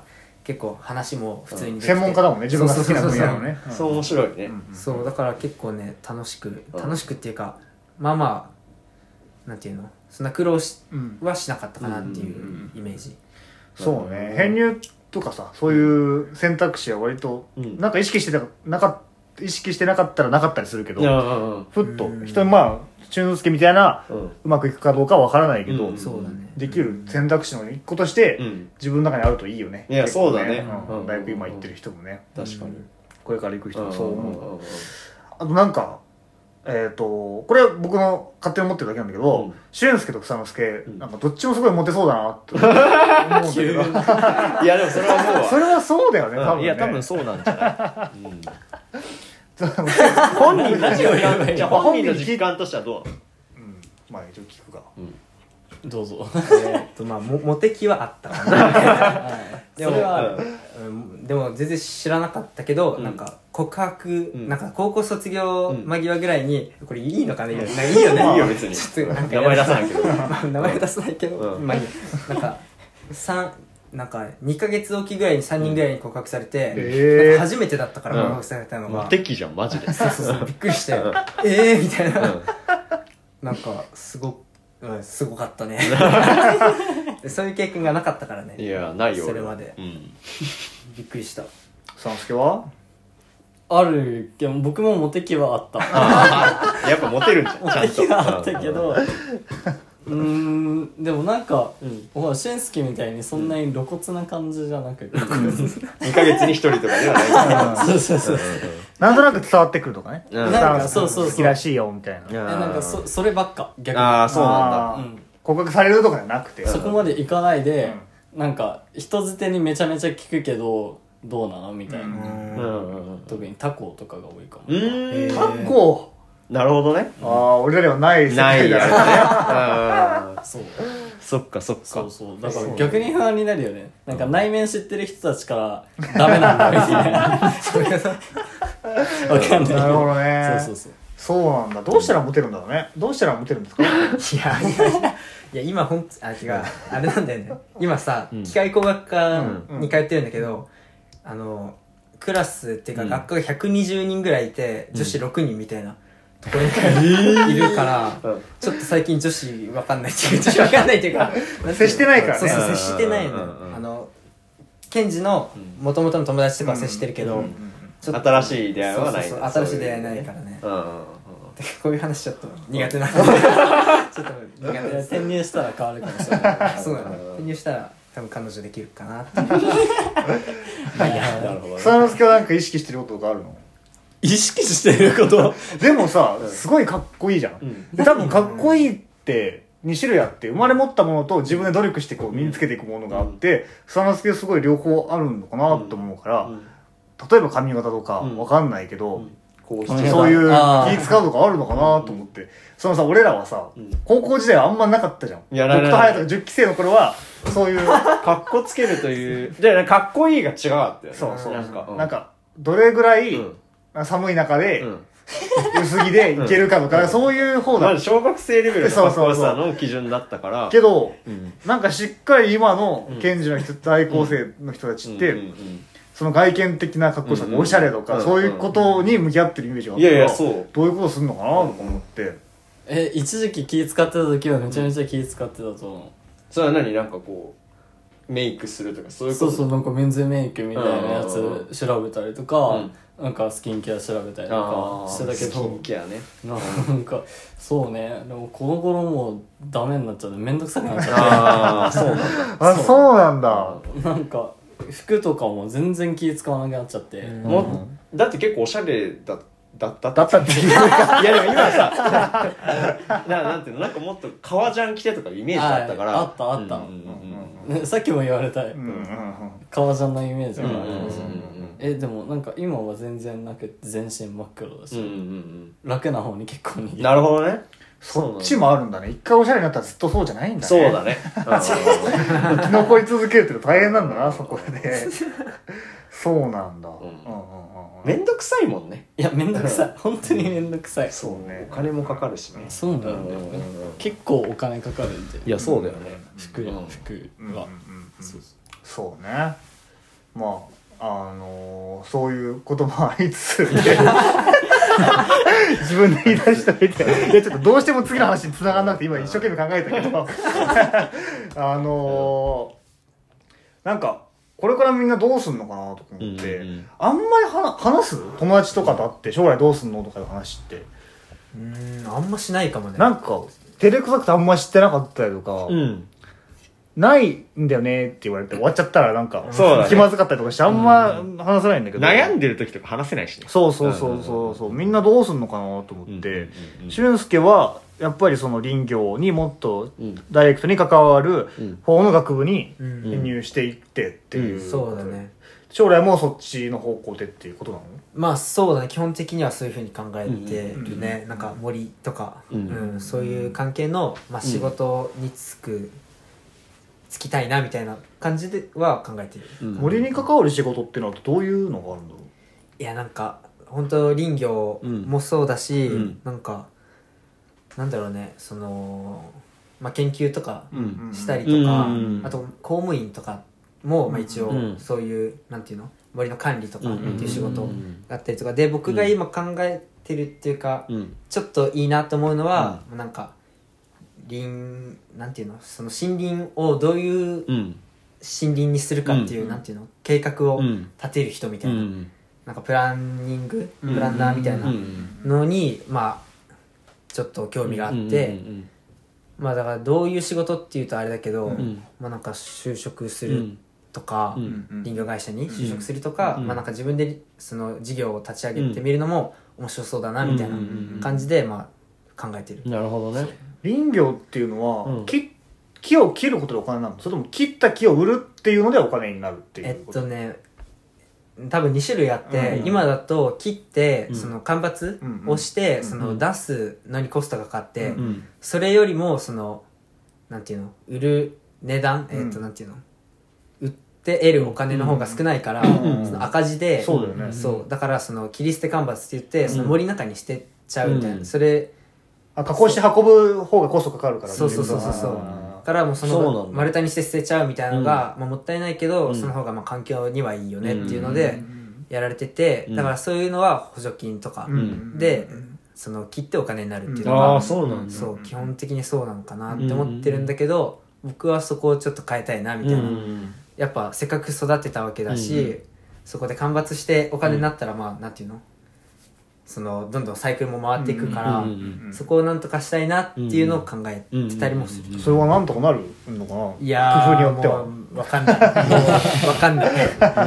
まあ機械の力を借りたらいいんじゃないかとかっていうのを、まあ、機械工学科的に考えたりもするけど、うん。その具体的に全然うん。分かってない、うんうんなんかそれは卒論とかでも考えたことだけど、うんうん、やっぱまだ答えは出てないなっていう感じでそれを学びたいなと思って、うん。うん今森林の学科の方に進みたいなっていう、それはさ切ったものを運び出したりするのにもお金かかるし、その後持ってってその加工していくのにもお金がすごいかかるっていうこと。そうそうだね。そのなんか今、うん。それをやる業種が違って、うん。そこの都度その人件費とかかかっちゃったりしてて、うんうんうんあ業者が違うんだ。そうそうそう。その加なるほ工、なんていうの、うん切る人も違うし、うん。で運んできてうん。その、まあ、角材にする人も違うし、うんうんうん。そこからまあなんなんかいろいろあって、うんうっん。ていうのでそこをまあ6次産業化、うんそれ切って、うん。加工して売るっていうところまでをまあ一つの団体としてやればそのコストを下げられたりとかっていうのがあって、そういうところにもチャレンジしたやりようがあるんだねうんそう。やって。まあでももうやってる人がいるから、まあまあそうだね。そうそうそうそういうのも勉強したいなと思ってる、うんけどまだそう。う、んちゃんとできてないっていうのが現状。林業が危機であるってことどれぐらいの人に伝わってるのかな日本人の。うん。どうなんだろうね。でも意外とうっすら知ってたりもするのかなって思ったりするけど、そんなに詳しくは知らないんじゃない？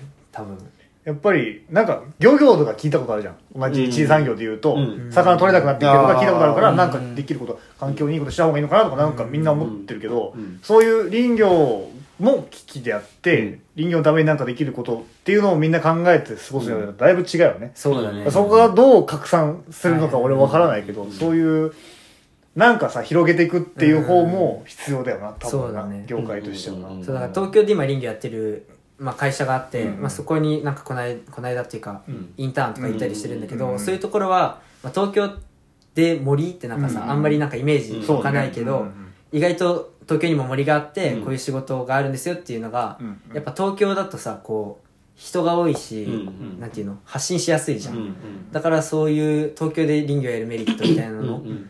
を、まあなんていうの感じてその東京で林業をやってる会社とかもあって、そういうのも、まあ、なんか、まあ、発信も大事だなっていうのは思った。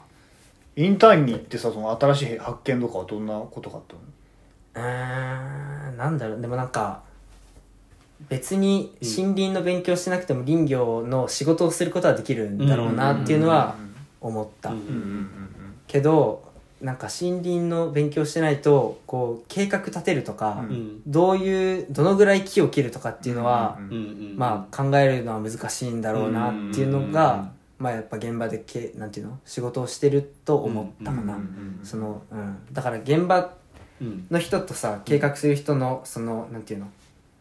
コミュニケーションって大事だろうなっていうのは言ってみて思ったことかな、まあその林業に携わって全員が全員森のこと勉強してるわけじゃないから。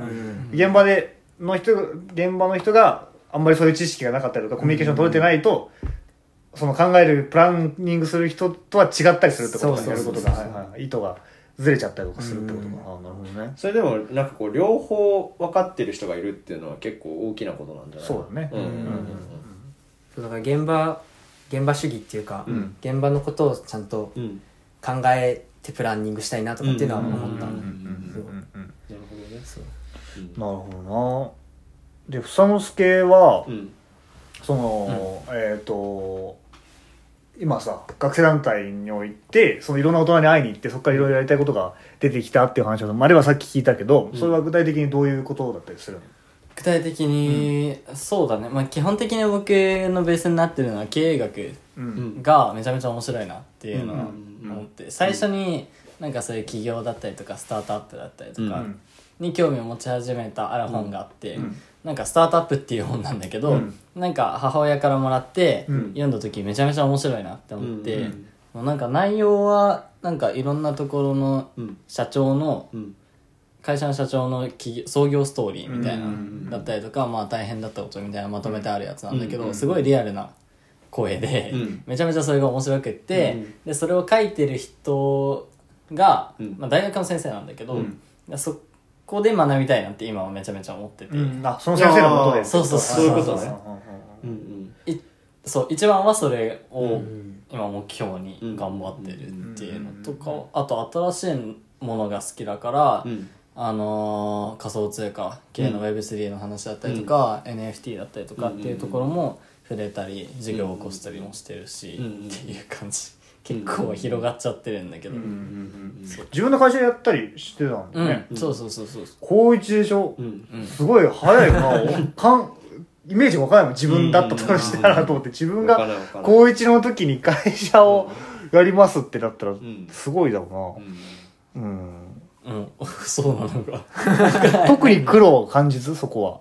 苦労、苦労、まあ、なんかやりたいっていうことだったから、あんま苦労としては捉えてないけど、なんか単純作業とかうん。でめっちゃ長い文章を書かなきゃいけない。例えば定款を書かなきゃいけないとか、うん。まあ大変だなとかは思ったけど、まあなんか一歩ずつ近づいてる感じがあって楽しいし、うん。もう今は別にそんなに表だった苦労とかは特に感じずにうん好きなことをやれてるって感じ。うんなるほどね。会社をやるってことは何らかで利益を生むっていうことだけどそれはどういうものを提供してうん。あ、今やってるとか。そうそうそうそう。まあ言える範囲してたけど。あ全然全然。もう今言えるんだけど、うん。えっと NFT っていうのがあって、うんうんあのの1年前ぐらいからねうん。そう。俺らにも届き始めた。流行ってる、あ Web3 っていう領域で、なんかそのブロックチェーンっていう技術うんの中で存在する NFT っていう概念があって、まあ、 Non-Fungible Token っていう話すと長くなるんだけど、なんか代替不可能なトークンっていうのがあって、まあなんかものそのものがそのものである証明書みたいなのをデジタル上に作れますよっていうのがあって、で僕らはあんまりそれって、まあ、NFT っていう名前知ってるけど、なんかどういうふうに作ればいいのかもわかんないし、売ればいいのかもわかんないし、分かってないそうそう。どうやって利益上がるの？とか、その仕組みって結局何なの？みたいなのが、であれだよね。誰かが書いた何時かが何百万になったとかそういう話ばっかり入ってくるね。そうそうそうそう。そう なんかめっちゃ大きい話だけうんはニュースとかでやってるけど、結局何なのか分かってない人多いよね、みたいな。ので、で、なんか日本の、ん。まあ著名な方だったりとか、インフルエンサーさんだったりとかで、あのー、例えば、例えば TikToker、うん。で、あれって TikTok に動画上げるだけじゃ利益生め生まれないわけで、あそこから、まあ、インフルエンス力があるなって思われたら企業から案件が来たりだったりとかで基本的に利益が上がるんだけど、ん。上げてる動画には何のなんていうの？インフルエンス力が拡大するっていう価値はあるしユーザーを楽しませるっていう価値もあるんだけど、うん。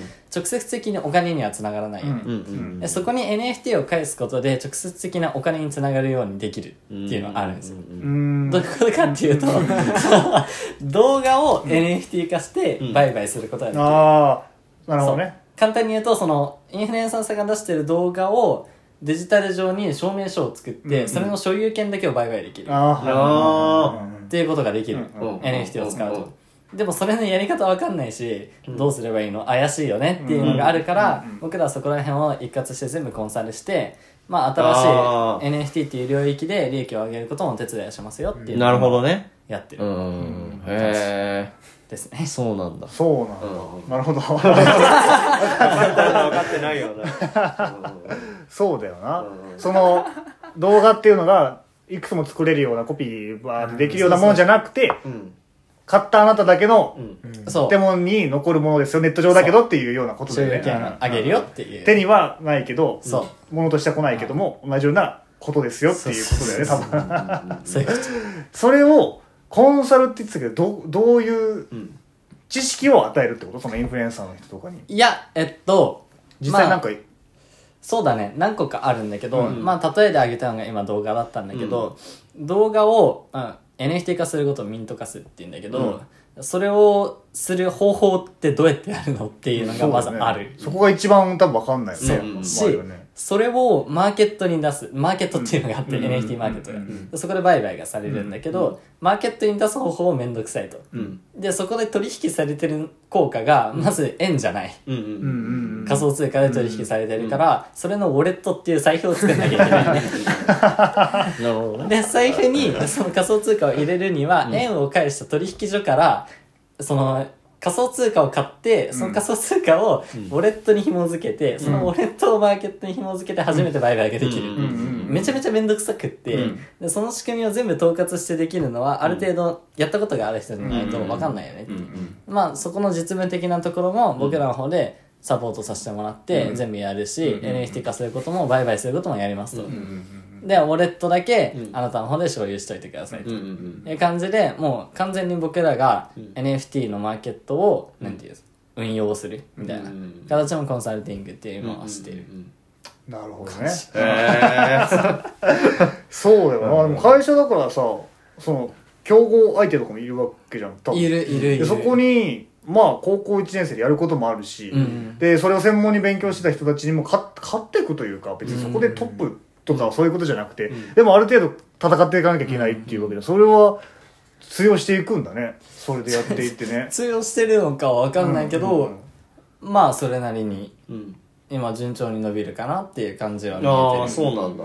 かな、うん。あとはなんか僕らは別にただそれだけをやってるわけじゃなくて、うんうん。それこそさっき優吾が言ってたみたいに、うんうん。なんか手元に何も残んないよねっていうか、うんデジタル上の話だからっていうのがあって、それはなんかやっぱまだその感覚に追いつけてない実感がないよね、そう。うんうん。あるからなんかそれをうん。リアル化できたら面白いんじゃないっていうので、おー。NFT リアルアパレルっていうのもやってて、うんうん。でそれはまだやってるところがなくって、うん。その NFT に紐づいたリアルグッズ今着てる服だったりもそうなんだけど、うん。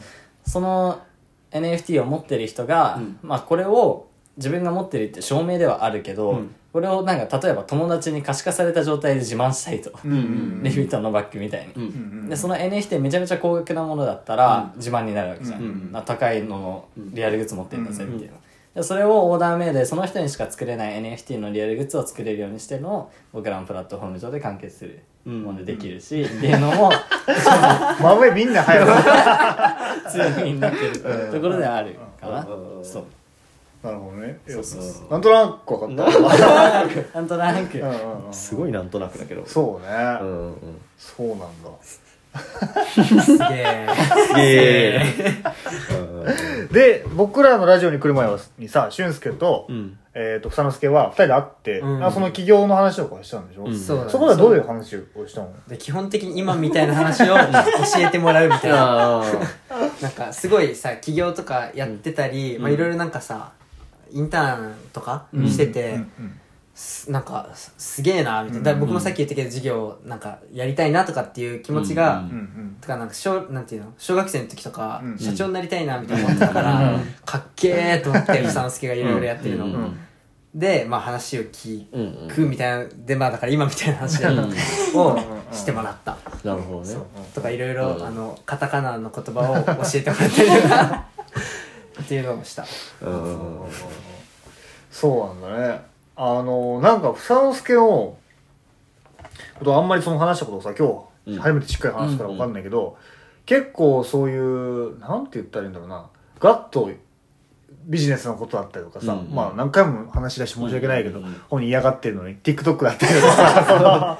なんで自分はこれやるんだっていうことをガーってやるうんっていうイメージがあって、まあ、SNS 上だけのねイメージなんだけどそれは、でそういうことできるって人ってあんまり客観視がないのかなと思ってたけど、うんなんか話とか聞いてると自分のことを客観的にも見てたりもするわけじゃん多分、昔のこととか。そうそうそうそう、ってなってくると、うん。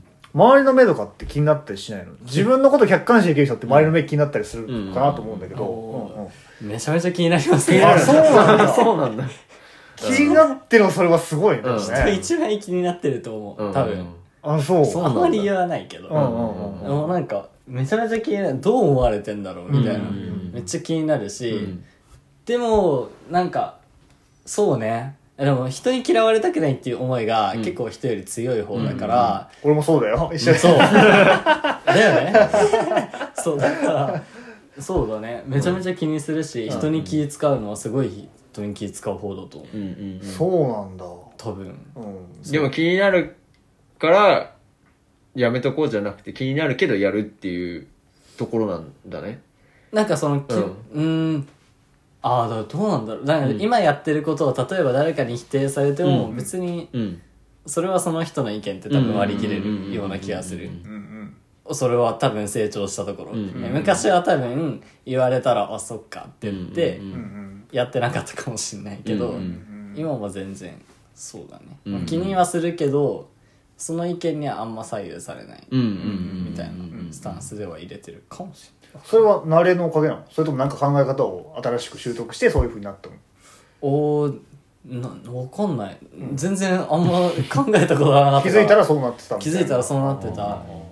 ね。結構多分自分周りの目気になっちゃう人って、まあ、僕もそうなんだけど、うんいて、で周りの目気になるがゆえに自分がやりたいこと100%できてない人って結構めっちゃいると思うんだけど、そういう人たちになんかアドバイスとかあるのかなと思ったけど、今気づいたらって言ってたから、そうすると自覚的ではないのか、そうなってたのは。そうだね多分。でえでもでも、うん。人間関係とかは、まだまだもう全然ダメ ダメなの。そうだね。そうなんだ。そう。自分のやりたいことに対しては別にそのスタンスで入れるけど、うんうんうん人間関係とかになるとすごい不安だらけだし、うんうんうんあの人にどう思われてんだろうとかは、やばい嫌われたかもなみたいな、もう毎日思ってる。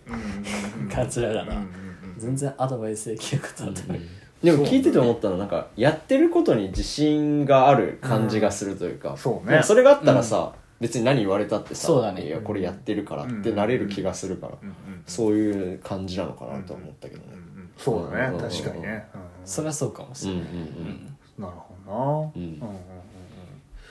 えーっと、次は何を？ちょっと今、カタカナがね、すごい今、処処理しなきゃいけないけども。そうだな。隼人はどうすんの？将来は。将来？どうやっていくの？今だってちょうど俳優の、そうだね。ね学校が学校卒業して卒業してっていう感じでそう。なんかこうだからやっていきたいっていう気持ちと、うん。あこれここのままでいいのかなっていう感覚もあって、うん。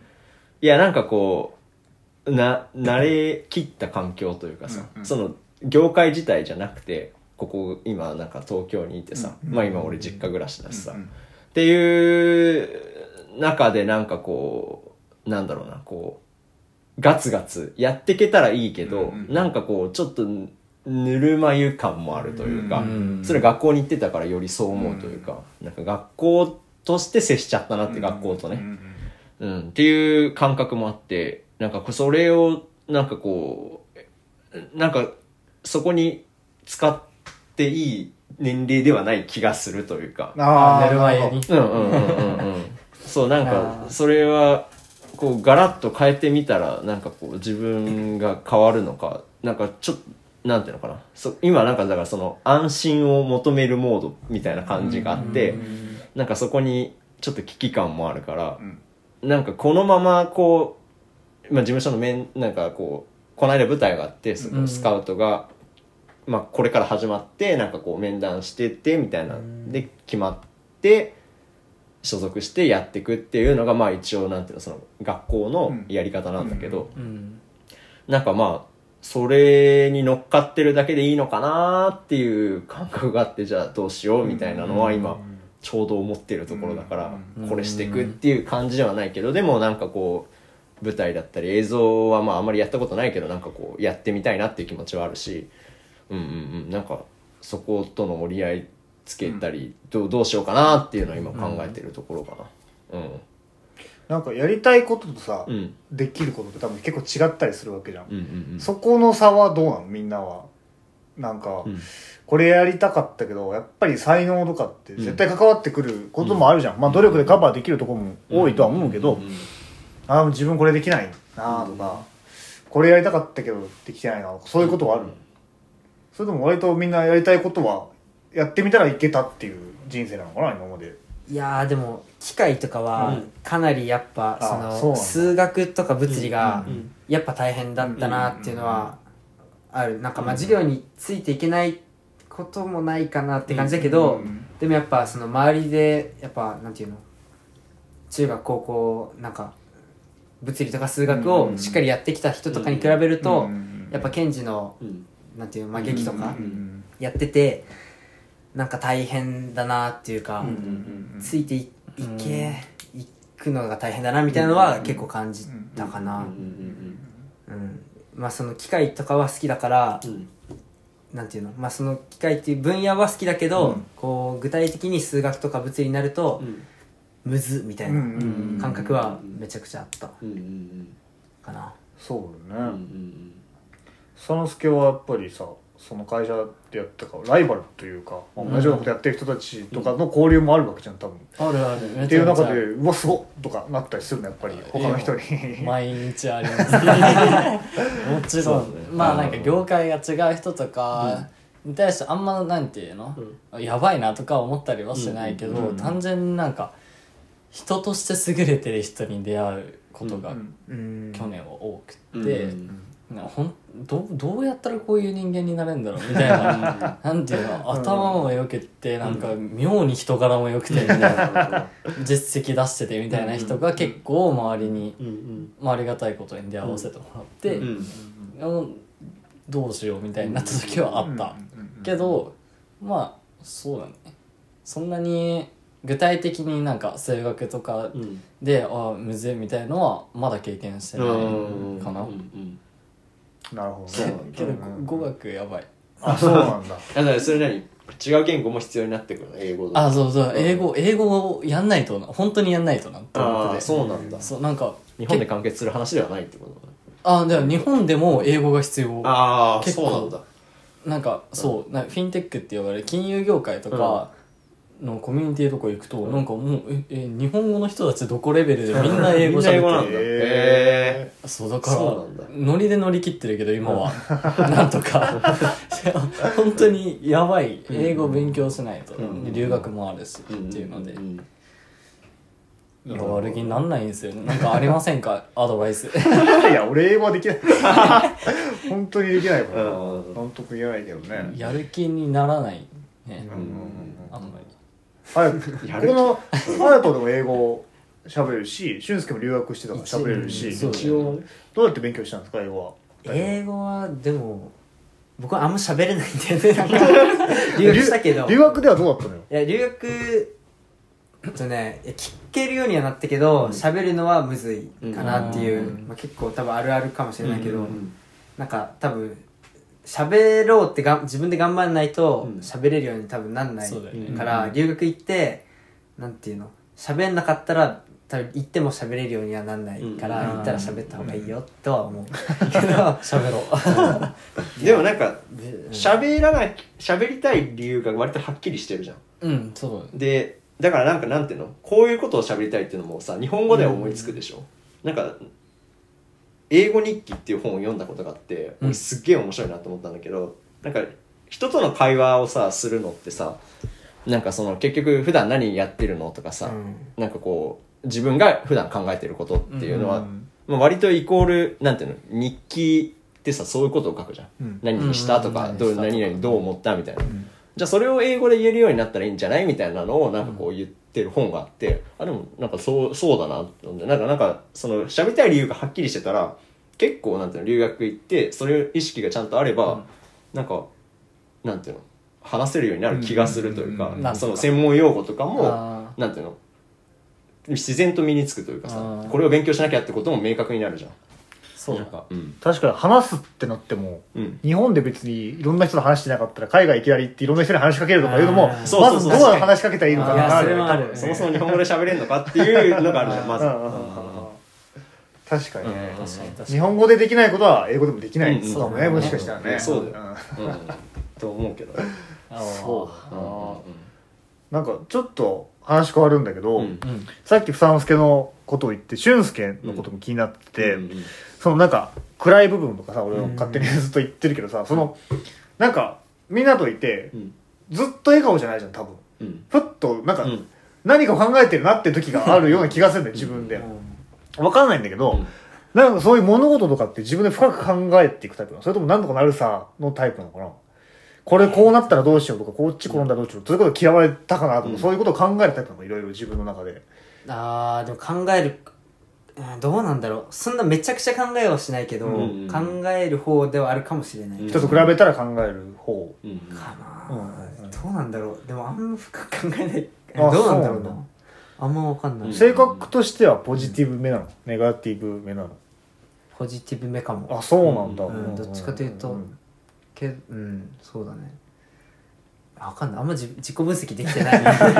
人のさ、うん。嫌なところとかってふっと気づいたりするの？する。あそうなんだ。やっぱなんかその感じはあるよね。それはどういうことで気づくのかな？えいや人の嫌なところ？嫌なところっていうか、あうん。この人こういう面あるなみたいな。うん。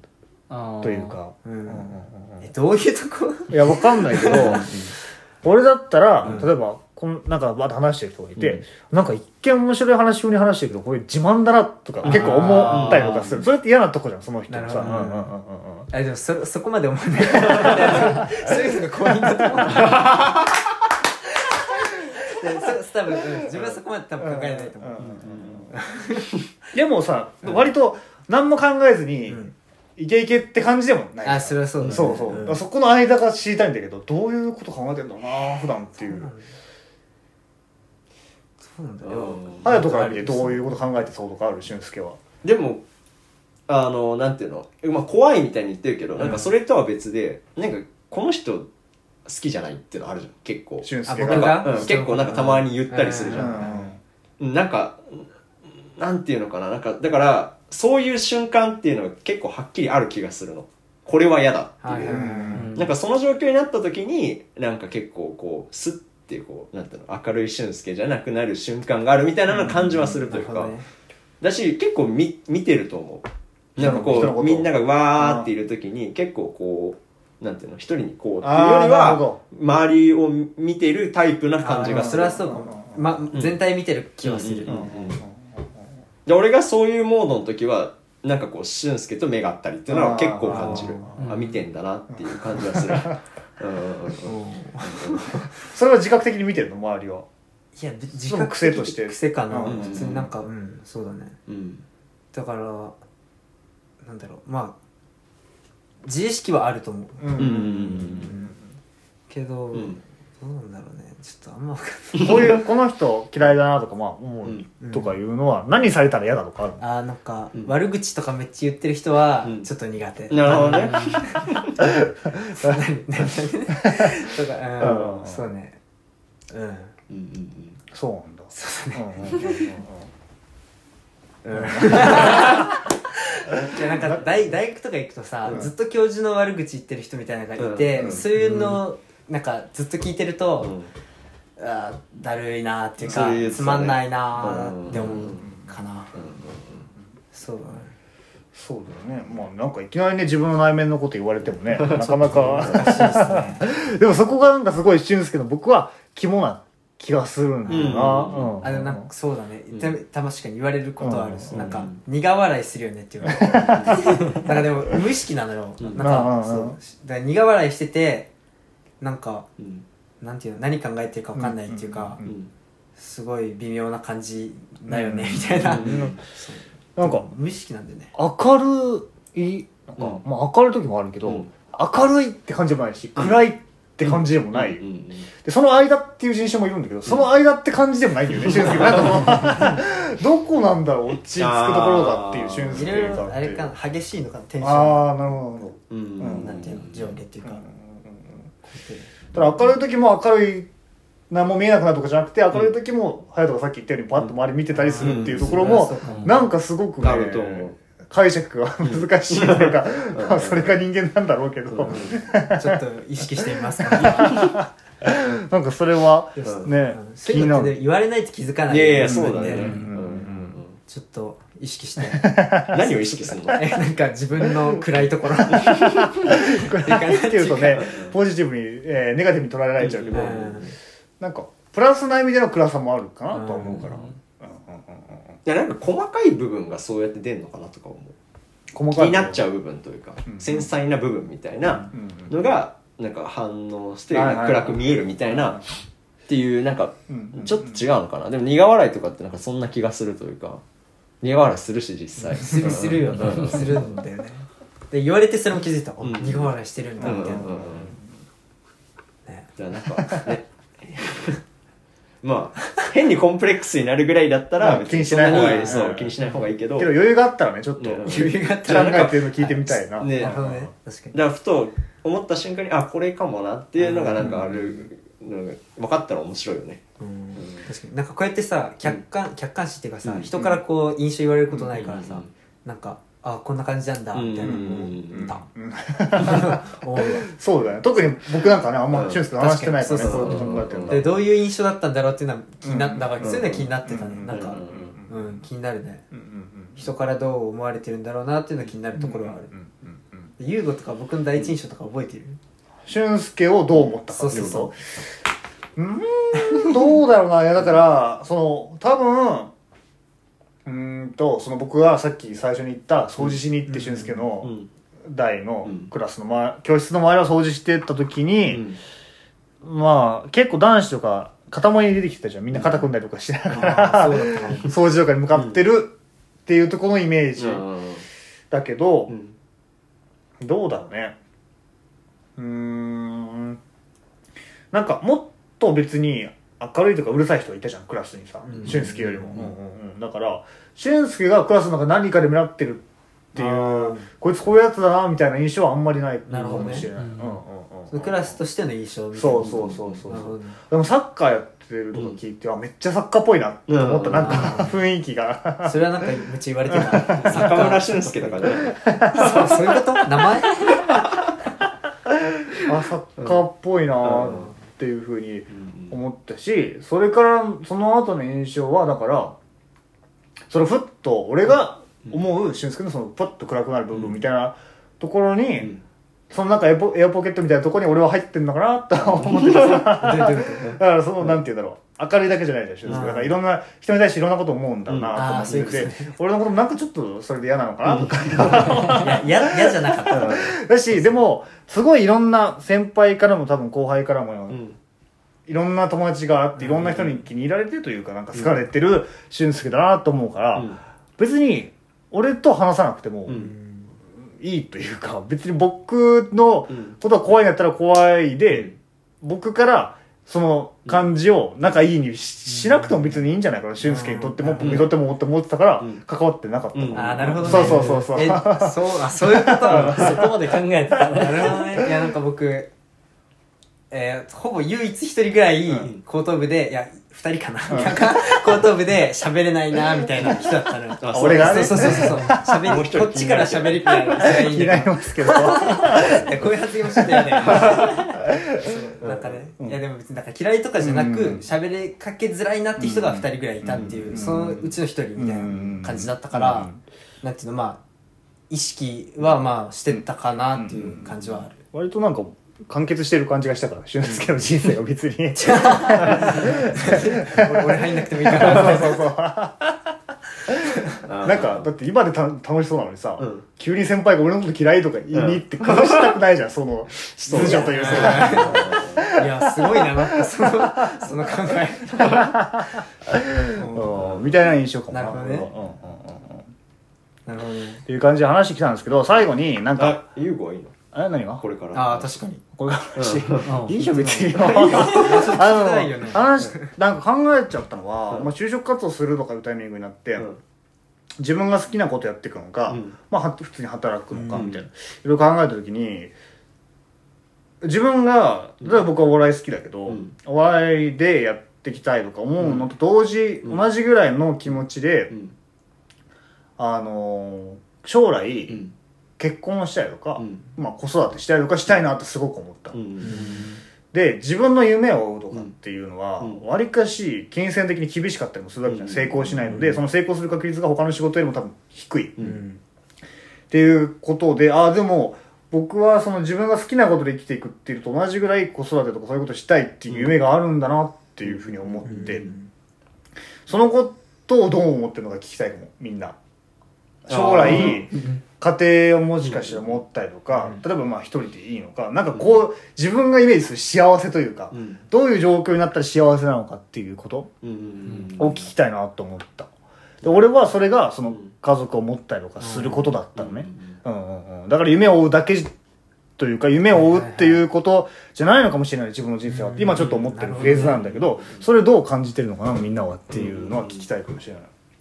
結婚したいね。あそう。結婚したいね えでもこれ言言ったことないよ。言ったない。言ってない？いやわかんない。言ってない。あまあ俺いいいやろんな人とそういう話してるからちょっと混ざってる。あそう結婚したいね。うなん。だ婚したいっていうかそう子供も欲しいしね。うんうんうん。っていううんまあそこに理由なんてね特にあんまなかったりするけどね。うん確かにそのうん。そういう考えもあるあるかっていうか、うん。確かになって思った今、うんうんうんうん そこが結構抜けてるというかでも、うん。ここ10年ぐらいで起こる話だなって俺は思った、うん今22だから。そうだね。んんん割と直近の話だよね、うん。うんうんうんだし別にまあ人によるだろうけど、ん。まあ、60歳60歳のカップルで子供できるってあんまりないわけじゃん、うん。だから別に時期も関わってくることだし、とかいろいろ考えたら、もうすぐの話なんだなっていうのは思ってる、さ草之助は？将来について。別に結婚とかじゃなくてもいいんだけど。いや結婚とかはまだ遠い話だなとは思いつつも、まあ、したいなとは思ってる。よあそうなんだ。けど違う点だったら僕は別に子供はいいから、うん。あーそうなんだ。今は。うんうんうん。あんま思っうんそうだね。でどっちかって言ったら夢ではないけど、うん。仕事が好きだから、うんうん。仕事の人生にしたいっていう感じはあるかも、うん家庭っていうフェーズにはまだ来てないかなっていう。あんま想像がつかないっていうのもあるし、まだ今はあんま思ってない。これがねまた身近でね同級生が結婚したりするときいろいろ変わってくるんだろうけどそうだよね。それは変わると思う、隼人はどうですか？でもなんか仕事の人生っていうのに対して言うと俺はどちらかといったらそのなんていうの、まあ、家庭の人生っておかしいけど、うん。うん。なんかすごいそこが一番なんかこう幸せだなっていう感じがしてる、うん。なんかそれを持つことがというか。うーんななだからだからどうっていうのではないんだけど、それと役者やるっていうのはなんかあんまりなんていうのこうあれ合ってない気がするけど、でもなんか別にそれな例えばななんていうのこうそういう状況になっちゃったとして、うんまあ、例えば結婚するってなったりとか、まあ何子供なんなんて別に作ると思ってんできるわけでもないというかさ、うんできちゃったもあるしうんっていうのになったらなんかそれに対してちゃんと動きたいなっていう感覚はあるんだろうなっていう感じはしてるというか、うん、だから結婚願望もあるし子供めっちゃ欲しいなっていうのはあるかな。うんうんなるほどね、ううん。いやそそれは聞きた、うん。なんかいろんな人に聞いてった方がいいなと思って、うん。いろんな人のそういう価値観とかって面白いと思うから、それを聞きたいなっていうことを思っててうん聞いたんですけど、で最後にうん。あの今日来てくれたから俊介とうん。草之助がなんか4人で話したいこととか、うん。今みたいにあれば、なんか何でもいいのでパッとうん。聞ければいいかなと思ったけど、あります？草之助なんか4人で話したいこと聞いてほしいことでもいいし何でもいいんだけど、うんせっかくこんな機会なんで、なんかあえいやれば。なんかすごい今やってることとか、まあ、将来の話とか、うん。大きいことをうん。今話してきてめちゃめちゃ面白かったんだけど、うん。なんか細かいことっていうか、うん。うん普段、うん。具体的にどんな生活してるのっていうかさ、うん。朝どんぐらいの時間に起きてうんとか、まあ、なんか僕はもうある程度決まっちゃってるから学校があるから、まあなんかその学校終わって、まあ、大学生なり社会人なりになっていく中で、どんな感じの普段の生活どんな感じで過ごしてるのか聞いてみたい、大学生。大大学は割と自由だから、ん。どの授業を何時に取るかっていうのもめっちゃ自由だから、うん。僕は朝早く起きたくないから、ん。結構遅昼前ぐらいから授業が組めるようにしてるし、今僕4年生だからもう必要な単位とかも必要な授業数とかあるんだけど、それもほぼほぼないから、ん。割とそこは自由に組めてるから朝10時ぐらいに起きるかもしれない、朝10時に起きて、1時間ぐらいなんか ちょっと恥ずかしいのこれスマホ見たりして で昼と朝と昼兼用のご飯食べて、うん。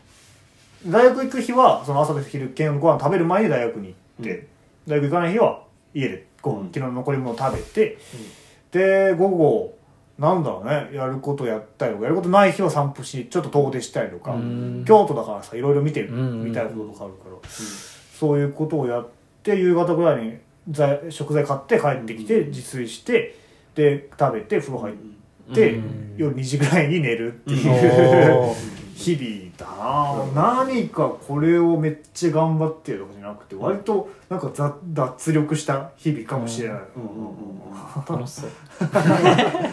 めっちゃ時間あるなと思う。あそうなんだ。ん。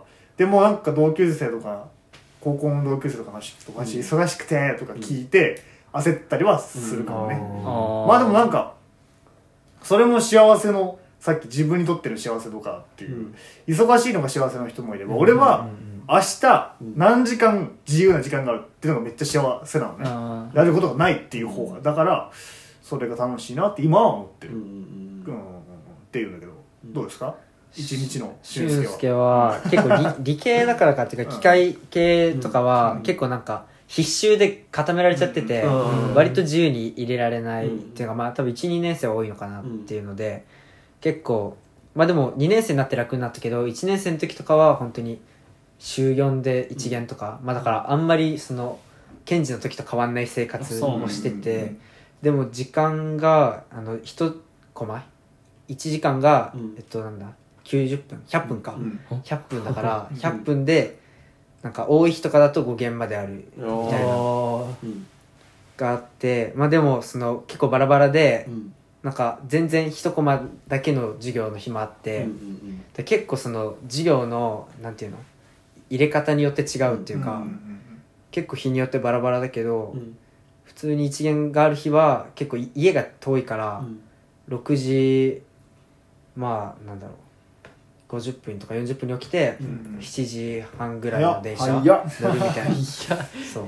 うん。でそう授業が9時20分からだから、うんうんうん。結構遅いのようんで、まあ、9時20分から授業受けてえっとまあ5限まである日だと7時まで授業みたいな、うん。でその後家帰ったら9時とかで、うん。もうなんか課題があったら大変だし、うん。なかったら寝るだけだけど、みたいな、で結構まあでも日によるねない日は本当になんか水曜日は何も授業もない、うん。全くない日とかもあるからそういうのは本当に休日みたいな過ごし方したりあの何午前中だけ授業ある日とかは、うん。その後なんか友達とラーメン食べに行こうみたいな、うん。で帰ったりとかみたいな感じ、うん。うん隼人は？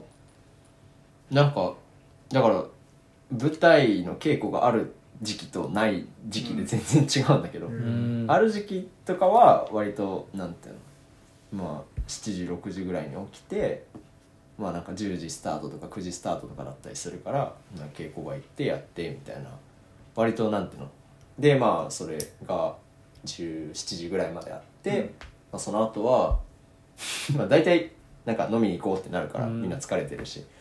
な疲れてるんじゃないだろ でなんかこう一杯行きたいねみたいな感じで行って、まあ俺チャリだからなんか終電も何も関係ないけど、まあ、割と結構夜遅くまでなんで、まあ次の日っていう感じそのループだったけどまあなんか舞台も終わったらうーん。まあ今バイトしてし始めたからなんかそのシフトに入ってれば行くし、入ってなかったらまあなんか人と会ったりとかうん。割と起きる時間は遅めかななんか10時11時とか普通にそんな感じで。うん。うんでそうだね。なんか何もなかったら全然家でゴロゴロしてるし、うん、うんうんうん。っていう感じかな。うんうんうんうん。そうそうみたいですよ。うんうん。いやもう決まっちゃってるから、うん。そうだよね。そう。土曜もあるしさ。そうだね学校がね。日曜はまあ自由だけど、うん。でも学校終わった後もなんかいろいろいろんなとこ行ったりしてるよね。インスタ見てるとあそう、うんこの頃はそう。そうだよね。ありがたいこありがたいとありがたいことに。普通に学校行って学校終わりにうん。仕事行ってうみたいな感じだから、そうなんだね。夜中に帰って宿題やって寝てみたいな。寝る時間。寝る時間ないよね。寝る時間はみたいな感じになっちゃうんだけどうんうんうんうんなるほどね。なるほどね。うんうんうん。ありますか？他俊介や4人で話したいことは。本当になんか特にないっていうかじゃあ 隼人から出してもらおうか。4人で話したいこと俺もないな。ない？ない？主催側がない？4人で話したいことでしょう？ーん。じゃあ4人でじゃないけど、うん。その一浪してない組じゃん。現役組じゃん、大学にね。うん。僕と俊介はね。そこに対してなんかまあさっき言ってたけどなんかそのなんてい行きたいと思って行ってる大学ではな、入った大学ではないのかもしれないけどなんかそのなんていうの？一浪して行こうっていうさっていうことに対してはどうどう思ってたの？結構そういう人もいっぱいいたじゃん。おーうんうん僕はうん。同じことをずっと続けるのが苦手だから、うんうん1年間、まあ、自律的に勉強してう、ん大学目指すっていうことが自分には絶対合ってないなと思った、うんなんかやったことないからほとんどその、ん。勉受験勉強らしき勉強、やったらいけるのかなとかもちょっと思ったけど、うん。なんかそのめっちゃそのあ 意外といけたっていうことがない限りは無理だな。今の感じの自分だと無理だなと思ったから、いやもう現役で行かなきゃなっていう思いはあったかもね、うん。うんうんうんうん。なるほどね。だし、大学に行ってる自分も見てみたかったけど、うん別に大学行かなくてなんか他のことやってるのもうん。見てみたかったから、うん。もし現役でどこも行ける大学がなかったら、うん。なんか一浪その次の年に一浪して大学目指すんじゃなくてなんか別のことやるのかなとかいうイメージもあったかもしれない。とりあえず大学はどうなのかっていうのをなんか占いじゃないけどそういう意味で受験した感じだった、うん。うん。うん。うん。どうだった人ですけど僕はまあその何？受験、うん。なんていうの？一浪することに対してどう思うかみたいなこと。うんは、まあでもそのぼどうなんだろう。僕もやったことないから、そういう受験みたいなこと。をなんかやってみたいなっていう気持ちは若干あった、けどあ1年間勉強してってこと。うんそうそうとそのじ勉受験勉強しないで大学に入ることへの不安っていうのも、うん。うんまあ、少しあったけど、うん。まあ、そこに関しては別に問題ないかなうんって思った、その AO とかその、っていうのでものでもっていうかう、ん。で入っても、まあ、そこで大学入ってから頑張ればいいし、みたいな。だからなんだろうね。ろ僕のその当時は浪人してうん。勉強しないと、うん。なんか大学入ってから大変すぎるんじゃないかみたいな気持ちがあったけど、うん。意外とそうでもないかもなっていうのはちょっと思った、うん。やっぱ多分受験の勉強と違うんだろうなっていうのは、うんあ実際の勉強がねうん。その入ってからの。そうそうそう。はいはいはいまあでも役立つこともうん。あるなとは思ったけど、そのとか数学とかはね、うんうんでそういうのはまあ受験組で入ってきてる人を見るとやっぱ強いなとかは思うけど、うんまあそうだね。そこまで差は感じてない。うん、うん。とか分野によるだろうなってのは思った、うん確かにまあそうだよね。なるほどね。って感じです、はいはいはい そうね、ん。まあじゃあ時間的にもこんな感じでうん。終わりたいんだけど、どうだろうな。どうですか？僕は今日カッコつけてた隼人から見てつけてないんじゃない？そう。うんうんうん。隼人も全然カッコつけてなかった。うん。カッコつけてたら話題はすぐ出すからね。4人で話したいこと ないなとか言わないからねカッコつけてたらね。っていう感じだけど。どう？俊介は出てみてどうだった？来週は。いやえっとねなんか喋るのむずって思ったのと同時に優吾すごって思った。そのなんていうの？回せるよね。そうそう回すの本当すごいなと思ってうん今こうやって喋ってて。いやでもなんかすごい大雑把に投げて「どう?」とかなんかその小学校どう？みたいな投げ方は良くなかったかなとは思うけど。いやでもでもなんかそう言ってねもらうと嬉しい。こことここをつなげるみたいなの上手だよねふさんですけど俊介ね。いやだしそのなんて話題と話題の間みたいな。なんかさただ聞いてる僕とかだとリスナーとして聞いてる時とかは、うん。なんかただ聞いてるだけっていうか、うん。こう出てみるとうん。喋、るのってむずいっていうか、うん。こうすごいなって思った、やすごいよね。そうやってみるとうんうんうん。思いました、どうですかふさん介は出てみて。全く同じこと。よく回せるなっていうか、本当に。ね、自分がやったらできんっていうか。すごいよね。難しい、うんうんうんうん。リアクションとかなんかもう俺枯渇しちゃう。も んそっかなるほどしか言ってない。だから本当ね自由に喋りたいことだけ喋れる感じあそうそうそう。が本当うんに、うんああよかったよかった。楽に喋れた、うんうんうんうんまたねなんかの機会でいろいろなんかいろんなことチャレンジしてまた結果が出たりとか出なかったとかいろいろあるだろうから、うん。また別のね機会にちょっと時間を置いてきてもらったらね、うん二人は。ねなんか違う組み合わせとか面白いよね。うんそう確かに確かにうん。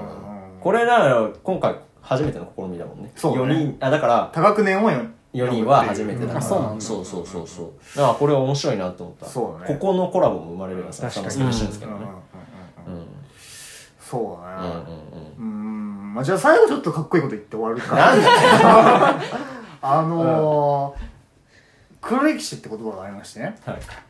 全然いいんだよ。俺も結構使うし、うん。スタンスケもさっき TikTok のうんクラ黒歴史っていうことを言ってて、で、なんか対外的には使った方が受けるし、なんかその、わかうん理解されやすいことだと思うんだよね。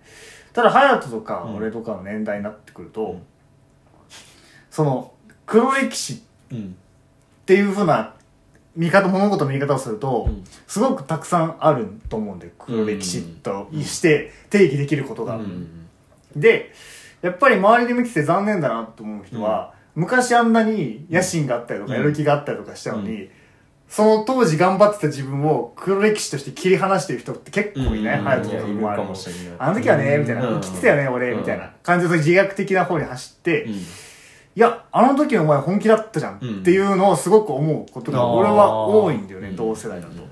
だから、えーまあ TikTok はこれ歴史なのかもしれないけど それをや でも今房之助とかまあ俊介もそうだけど、うん頑張ってることっていうのを黒歴史にしないためには、ん。今後どれぐらい頑張るかだと思うんだよ、今がん、えー、と現在よりも過去の方が頑張ってたから、もしくはその頑張ってるベクトルが違うから過去を黒歴史っていうんだって、うん今ぐらいこの先もずっと頑張って今以上にもっと頑張ってやりたいこととかに突き進んでいけば今は黒歴史にならないと思うんですよ僕は。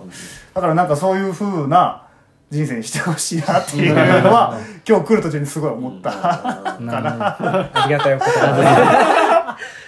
ありがとうございます。だし房之助は特にいろんなことチャレンジしてるから周りからそういうちょっといじり的な目線で見られることも増えるかもしれないし、それを発信してるしね。そう、ケンジが外に出たらもっと増えるかもしれないけども、それは、その助がやってることは別に俺は黒いつの時代になっても黒歴史じゃないなとは思うから、そういう風になんか堂々としててほしいな、いつまでもっていう 感じ。高校の時はね、結構みんな堂々としてるけど、変わっちゃうんだよね。2、3年経つとそれを。うん大人になるみたいなそういわゆるっていう感じ大人になりましたみたいなこと自分で言い出したりするっていうのは俺は本当に寒いなと思うから、こういうのが怖いんだよね、多分。同 意、同意です。いつまでもそのままでいってほしいなっていう感じかなありますかなんか。まあそうだね いやーだからうん特にか特に。ね じゃあまあこんな感じで終わりかな、はい、はい。ということで12期生の橋本俊介と、えー、16期生。の泉房之介くんでした。ありがとうございました。ありがとうございました。